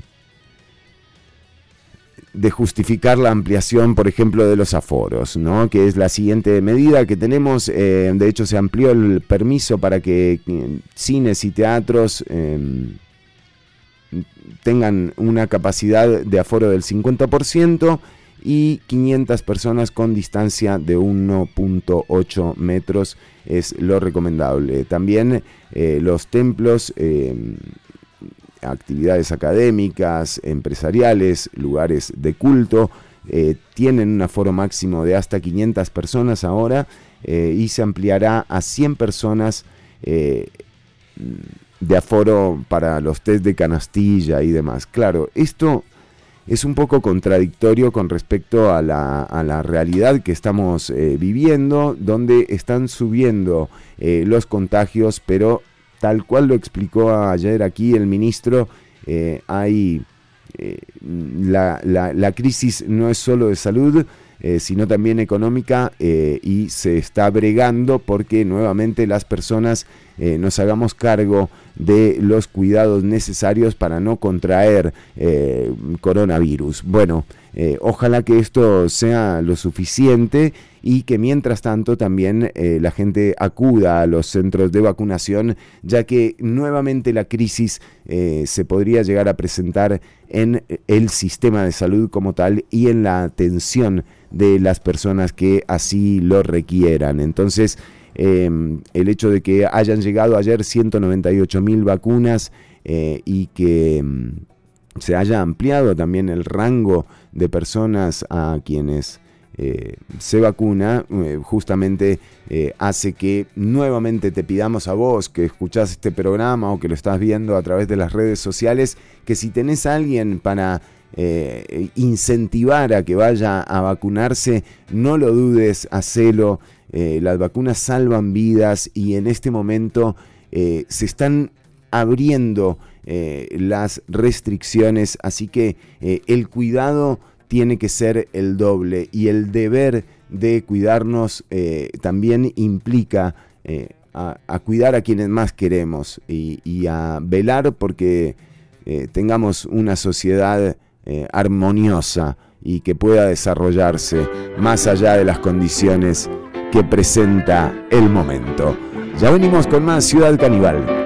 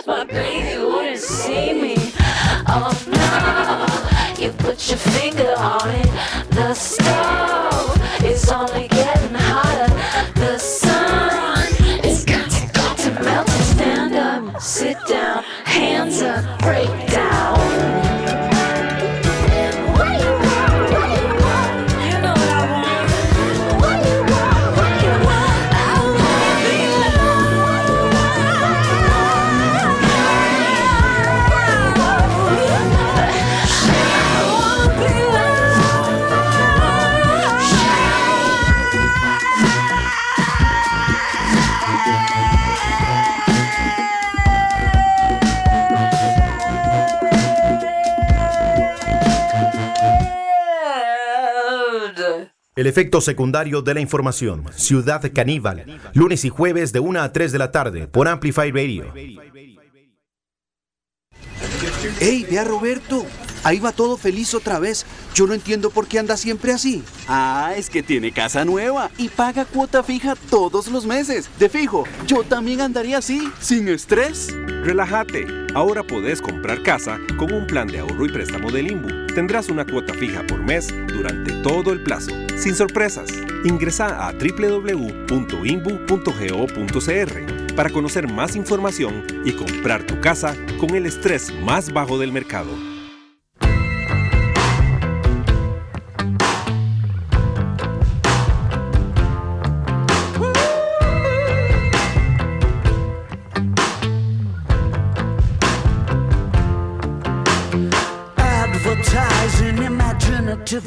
Start your free trial today. Come on in the waters, lovely look. You could meet someone you like. You're in the meat of your strike.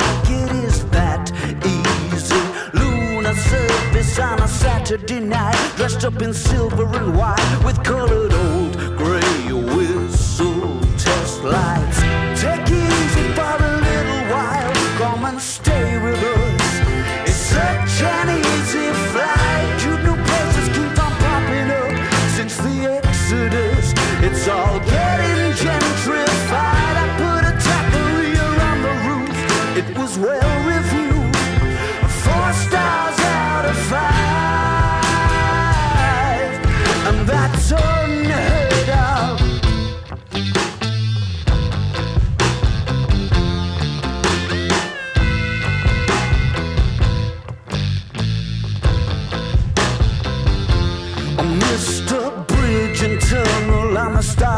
Express, the head of special effects in my mind's eye.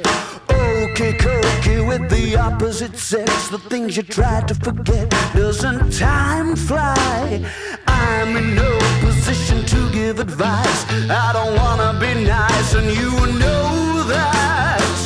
Take it easy for a little while. Come and stay with us. It's such an easy flight.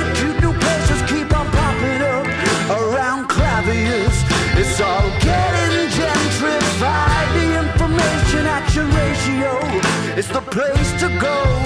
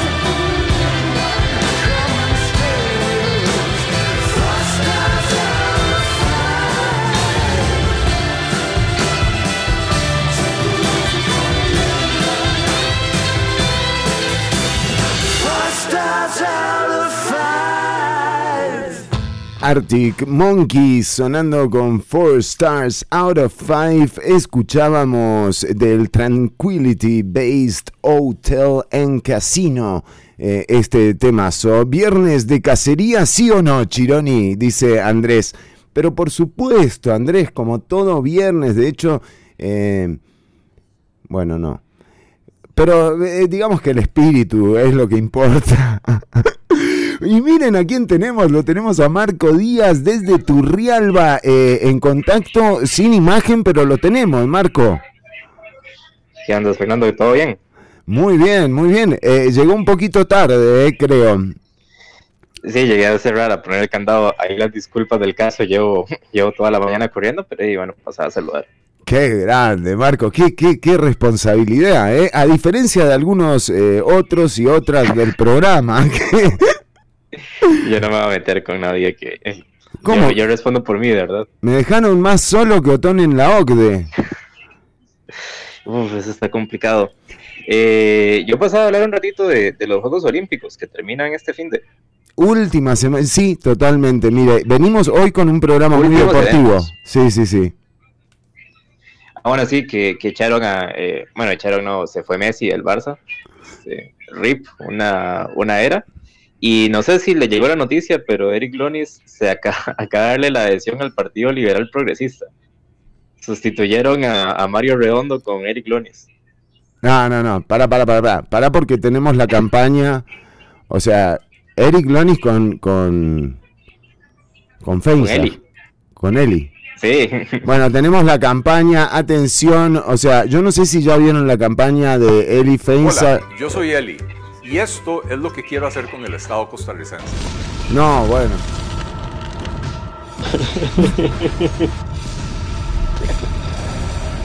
Muy fuerte, ¿eh? Parece que fuerte, entonces bueno, el abuelo, el abuelo con Eli Feinsag.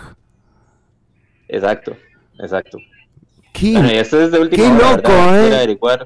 Qué loco, ¿no? En la de menos, en la de menos va de ministro de deporte o, o quién sabe en, en qué puesto, ¿verdad? Pero ahí está. Ministro de Deportes. Pero si gana. Bueno, O sea, digamos. Sí gana, sí, sí gana, sí, sí, sí, obvio. Eh, está complicado porque ya lo hemos dicho que los candidatos ahorita parece que, han- que son una selección, ¿verdad? Ojalá que, 25 ojalá que con, que con, que con Eric Lonis eh, sí pueda saludarse, ¿no? Y no le pase lo mismo que con Mario Redondo, o sea, sería un, una vergüenza realmente, o sea, por favor, que no le vuelva a pasar. tiene buen manejo de manos, eh. Exacto. portero, o sea, debería, Sí, debería sí. con él.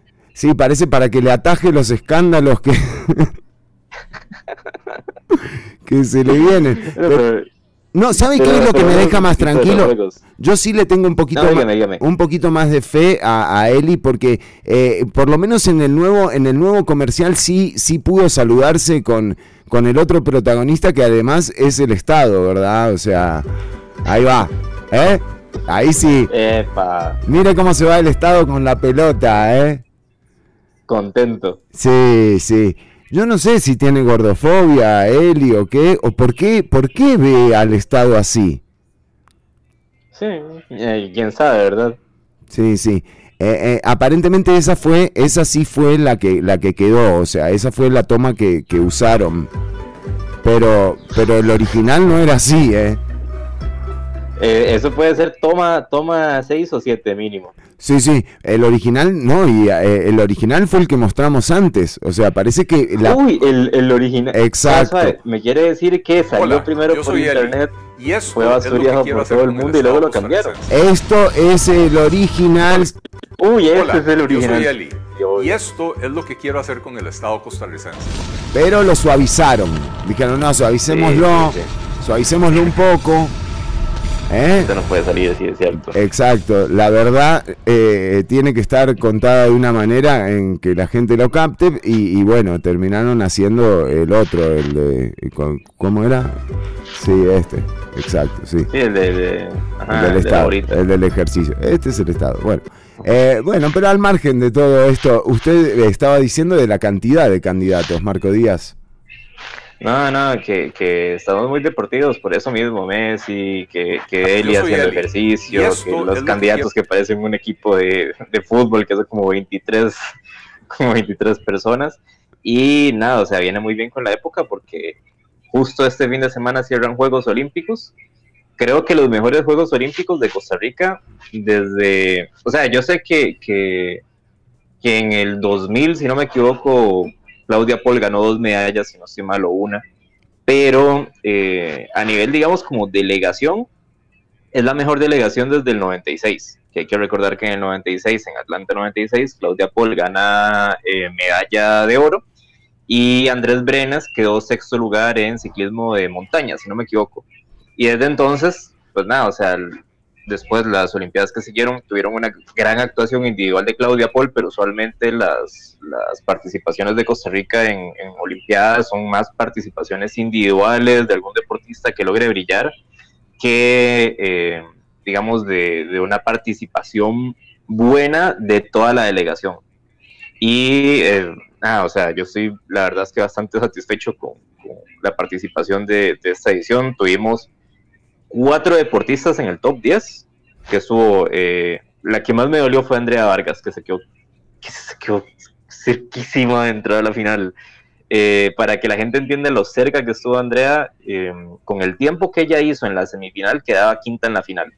Y con el tiempo que ella hizo en esta semifinal, entraba a las últimas tres finales olímpicas y creo que a todas las finales olímpicas, excepto a esta, que se corrió así a, a una velocidad altísima, se quedó afuera de la final por dos centésimas.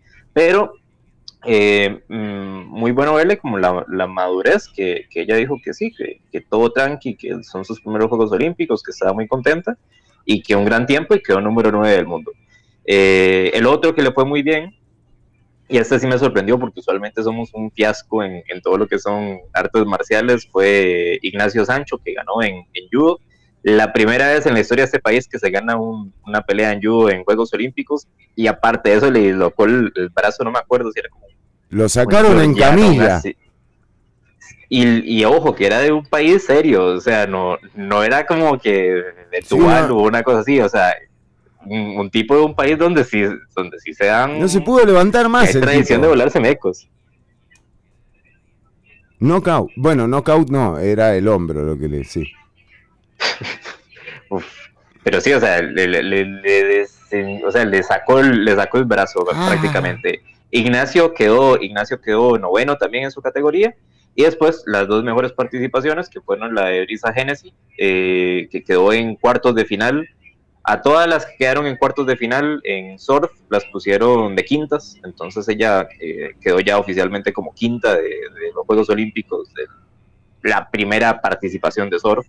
Y ojo que acá hay o sea, si se le mete, Costa Rica es un país que tiene costa en el Caribe, tiene costa claro. en el Pacífico, tiene un montón de gente que se lanza a las playas a cada rato. Gran si se le mete un poquito de, medalla. inversión, Sí. ajá, ahí hay, ahí hay un deporte que puede dar medallas en los, en los futuros años. O sea, Brisa corre en, en el World Tour con la- el resto de la élite. Y Leilani, que fue la otra que quedó, eh, que se fue en, en primera ronda, pero igualmente cerquísima. Eh, tranqui, tranqui puede entrar también a, a un circuito mundial y ahí hay para rato, o sea, o sea, es como muy obvio que un deporte donde hay como tanta afición en este país se le debería dar la inversión para empezar a sacar deportistas. Eh, después el que quedó más cerca de todos, el que tuvo la mejor participación fue Kenneth, que quedó cuarto lugar. Pero el, el- ojo, que el, el cuarto lugar de Kenneth no me duele tanto como el, el noveno de como el noveno de Andreas, que el noveno de Andrea todavía lo, o sea, todos los días pienso en las dos centésimas que le faltaron.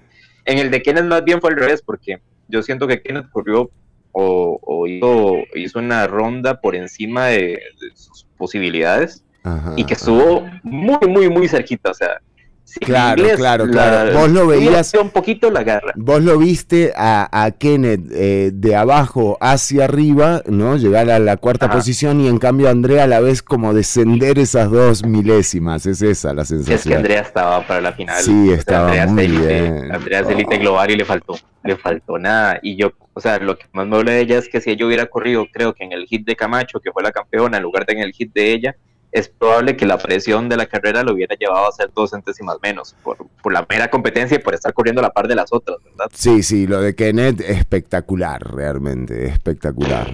Espectacular. Y es, ahorita que, y ahorita una cosa muy interesante es que cuando se ven las, bueno, Japón ha sido increíble, Tokio tenía una organización tremenda Sí. y hay, o sea, hay muchos deportes nuevos, por ejemplo, el BMX, eh, todo lo que tiene que ver con patineta, eh, o sea, y las pistas son, las pistas son una maravilla de- del el acabado y estaban sacando eh, imágenes de, pues bueno, de la que Kenneth se construyó en Jacob para poder competir y de verdad eso es él.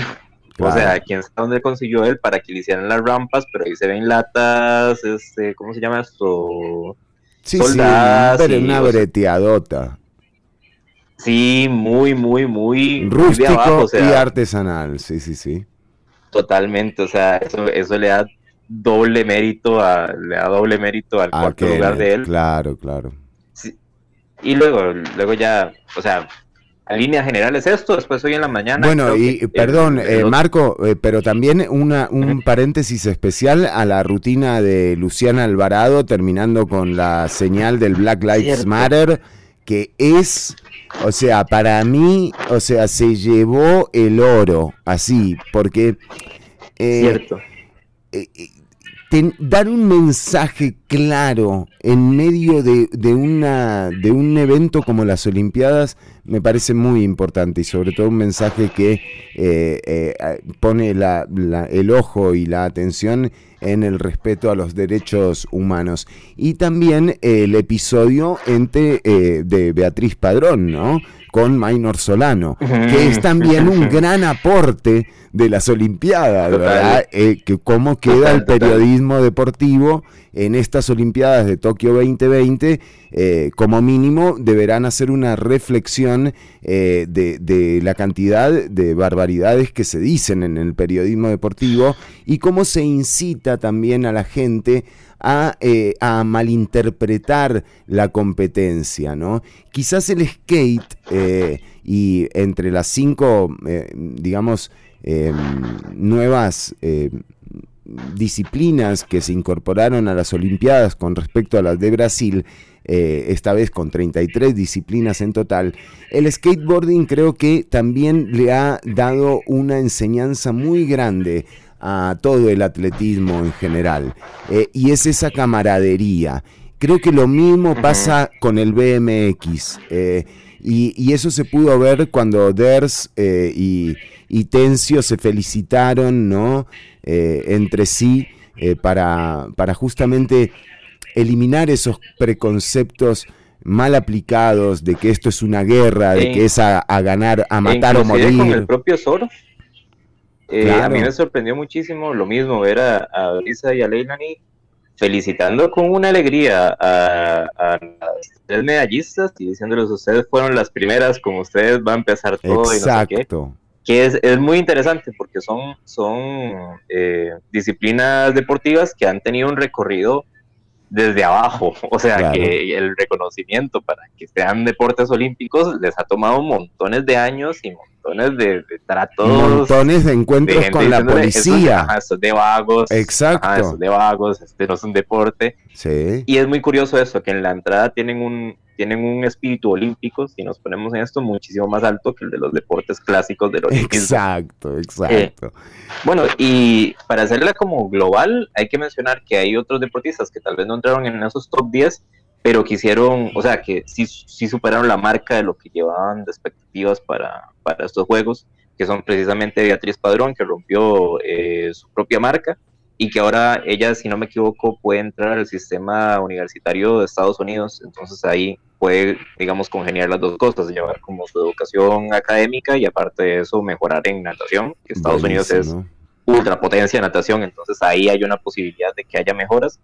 Y eh, lo de Alvarado también fue una jeta, porque de verdad la gimnasia son otros 100 pesos. La gimnasia es tranqui uno de los dos deportes reyes de los Juegos Olímpicos y meterse ahí no es cualquiera. Igualmente, eh, esto se debe como unos cambios dentro de las políticas olímpicas que le dieron más espacio a, a, digamos, a gimnastas que vengan de otras procedencias, más allá de las potencias de siempre. Pero eh, mm, viendo, el, digamos, el desempeño de ella, no fue para nada un regalo. Claro. Hizo un, hizo la, el Ala Rom lo hizo todo a un nivel súper alto, la, la calificación que se llevó fue una muy buena calificación y da como esa, esa sensación de satisfacción cuando terminó que o sea, me da la madre es que ella quedó veintitantos, o sea, porque lo hizo todo perfecto, lo hizo todo como tenía que hacer y aparte el gesto con el que cerró eh, la rutina en piso, pues nada, o sea, ya eso valió el, el tiquete a, Total, total. a, Tokio. Ah, bueno, y hoy en la mañana, para que no se nos vaya, la menor de las Vargas, este, Noelia, competía en, en marcha. Y ojo, este, muy bien, porque con el, el tiempo que lleva, yo le dije a un compa, ojo, que con el tiempo que lleva Noelia, tranqui queda top 20. Terminó la competencia top 21, entonces cumplió con, con lo que le correspondía. Ahí hay una top 21 del Claro. mundo que tiene 21 años y tiene también como un margen de crecimiento enorme aparte que viene de una familia de, o sea, esta es una familia histórica, madre entrenadora, este, hermana mayor, élite. Sí, otro, atletismo de 100 otro, otro apartado también para Dixiana Mena, Total, ¿verdad? total, o sea, Dixiana Mena, sos lo más grande que hay, sos la mamá de las atletas, o sea, sos lo máximo. Y sí, o sea, y, y en líneas generales, pues bastante bien los juegos, o sea, sí es cierto que, que hay como, o sea, sí, sí hizo falta la gente en, en los estadios, pero si hay que organizar unos juegos en medio de una pandemia, que sea en Japón. Totalmente.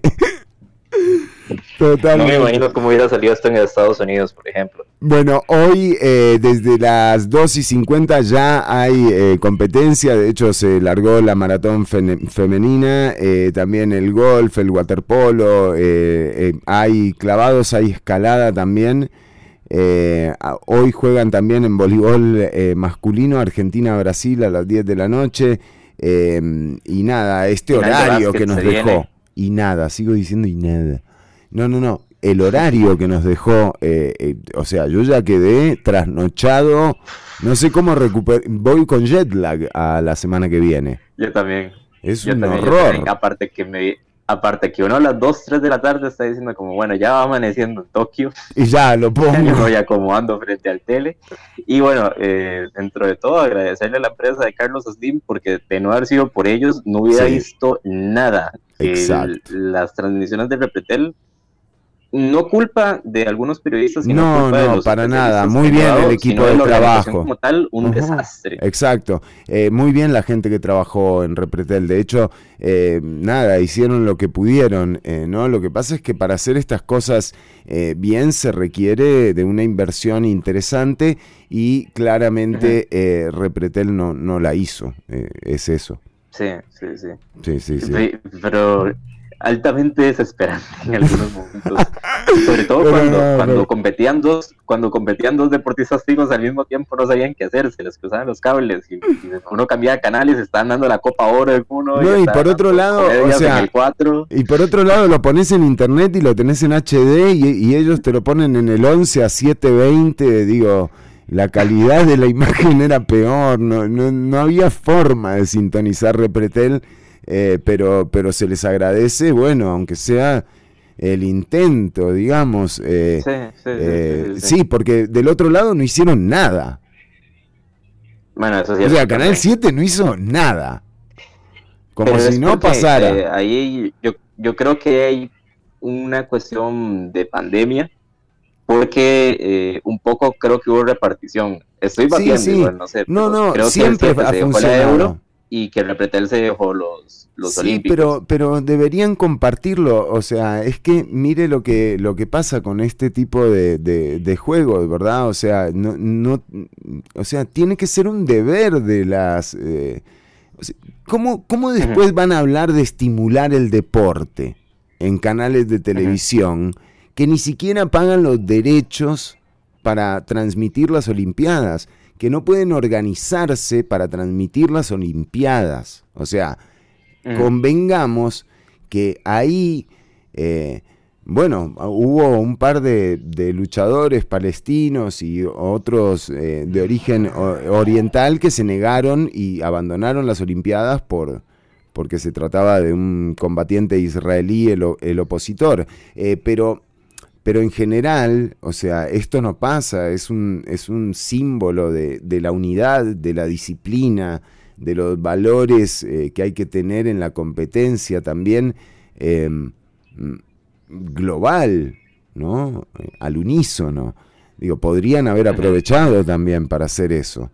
Eh, y, Y, no, se ponen y de no acuerdo para cobrar carísimo la, la primera edición, no se van a poner de acuerdo para hacer unos Juegos Olímpicos. Exacto, exacto. Entonces me parece que, que- que habla un poco de también de la, de la falta de, de interés realmente. Entonces que Sí, después no vengan bueno. a decir que, que por qué Y no se nada apoyan. como, al- como detalle, que, que ya yo veía que por ahí las cosas no iban a venir bien. El primero que compitió de Costa Rica fue André Amador, ¿verdad? En ciclismo de, de ruta. La competencia duraba seis horas. Sí, y la transmitieron las pues, seis horas. Ahora, Transmitieron las seis, pero ojo, que transmitir las seis horas, quienes transmiten seis horas de ciclismo saben que son cinco horas de llevársela tranquilo, de, de, de- de tener como, o sea, de saber, y luego ya la última se pone bueno. y el- aquí hay expertos en eso, ¿eh? Y aquí hay expertos en eso. Porque la Vuelta a Costa Sí, Rica total. tiene una cobertura excepcional e histórica. Bueno, y, y hasta los propios, eh, o sea, el propio Lázaro Malvares, que tiene como una, una trayectoria como deportista eh, deportivo buenísima, e inclusive si nos vamos para atrás, hasta el propio Pilo era, era muy bueno para hacer tiempos y, y para, y para saber llevar disciplinas que, y que no es, o sea, son cinco horas de, de nada hasta que llega ya la parte final. Y era muy interesante escuchar al, al narrador del 6, que era el que narra los partidos de fútbol, preguntando, como chiquito que lo llevan en... en ¿Y ahora? limón. Es como, y es, en esta parte hay que atacar, ¿verdad? Y le dice, no, no, falta, falta. Cinco horas de Cinco horas después del chabón ahí. No, y muy bien lo de Lico Ramírez y todo el equipo que estuvo ahí, porque eh, fueron también un gran aporte, ¿verdad? Eh, para, para entender lo que, lo que estaba pasando.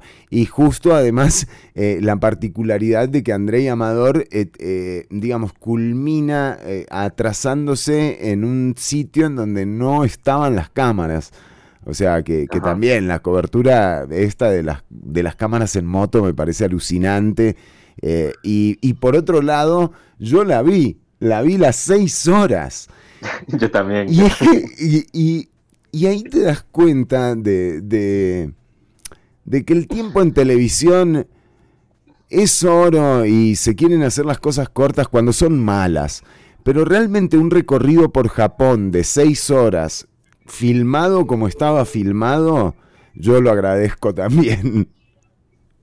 Una, fue una maravilla eso, Sí, el, sí, el sí. recorrido como tal. Es que la Y organización el del Monte Fuji, era como una película. locura, sí, sí, buena. sí, total, total, total. Eh, entonces sí, se- se, nos van las Olimpiadas, Marco Díaz. Sí, cierran con, con la ceremonia de clausura. Yo, la verdad, soy muy fan de, de, de las ceremonias de apertura y clausura. Que si uno revisa, por ejemplo, las de Atenas, las de Beijing, La de las China. de, las de, incluso hasta las de Gran Bretaña, que no me gustaron tanto, pero la verdad es que sí son impresionantes. Fue la más Que cara hasta esta. También. La de Inglaterra la, y- eh, fue la más cara hasta la de Tokio. Ajá, Brasil le bajó mucho el presupuesto por razones obvias, ¿verdad? Eh, y Tokio le iba igualmente a poner la misma cantidad de plata y por cuestiones como de respeto a la situación global prefirieron hacer una cosa humildita y no gastarse mucha plata. en Sí, pero no, no. de- va- de esto. ¿Sabe? El, el- creo que el dato es 14 mil, más de 14 mil millones de dólares. Van a ser las Olimpiadas más caras de la historia. Y tiene que ver mucho también ese atraso eh, de un año, ¿no? Sí, pero, ajá, pero en la ceremonia como tal, el gasto Ah, claro, de la sí, ceremonia sí, sí. es menor. Claro. O sea, el gasto se le fue en otras cosas. Claro, claro, claro, Como en- entiendo. En, en las camas, en las camas esas hechas de cartón para que no se pudieran, Sí, sea, que, no, que no permitían el peso de más de dos personas. y eso, ahí se les fue, ahí se les fue la plata. Eh, no, Qué grande sí, los japoneses.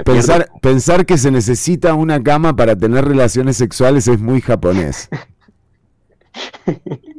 Sí, sí, sí, sí. Y bueno, así viene el cierre, que me pierdo un toque, no sé si, si es mañana o si es pasado mañana o si es en horario de madrugada o de tarde, o sea, estoy totalmente confundido, pero este fin de semana es, ustedes estén como pendientes ahí revisando y en algún momento sale la, la clausura ya con la última entrega de medalla y con el paso de los Juegos ahora a París 2024, o sea, en tres añitos. Sí, que ya dicen que la inauguración va a ser en el Sena. Bueno, Marco Díaz, nos hemos eh, aprovechado, abusado un poco de, de el tiempo eh, que teníamos eh, para, eh, para el programa de hoy y la ceremonia de clausura de las Olimpiadas será el domingo a las 4 y 15 de la tarde, hora de Costa Rica, para aquellas bien. eh, y aquellos que lo quieran em, sintonizar, eh, por supuesto que es un, es un lindo momento.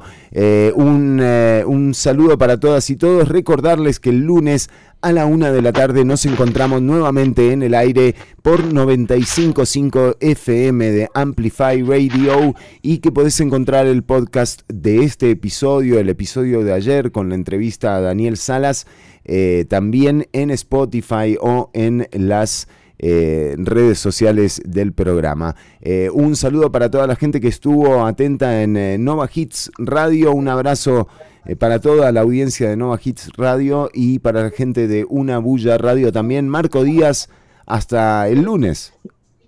Hasta el lunes, el lunes vuelvo. Este, nos vemos. Chaito, buenas tardes. Hasta la próxima.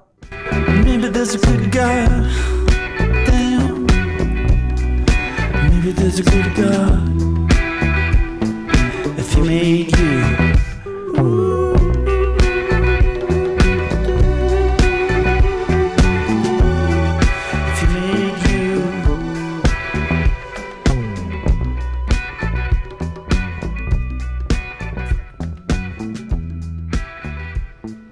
Hasta aquí una emisión más, o menos, de Ciudad Caníbal. En vivo los lunes y jueves de 1 a 3 de la tarde por Amplify Radio.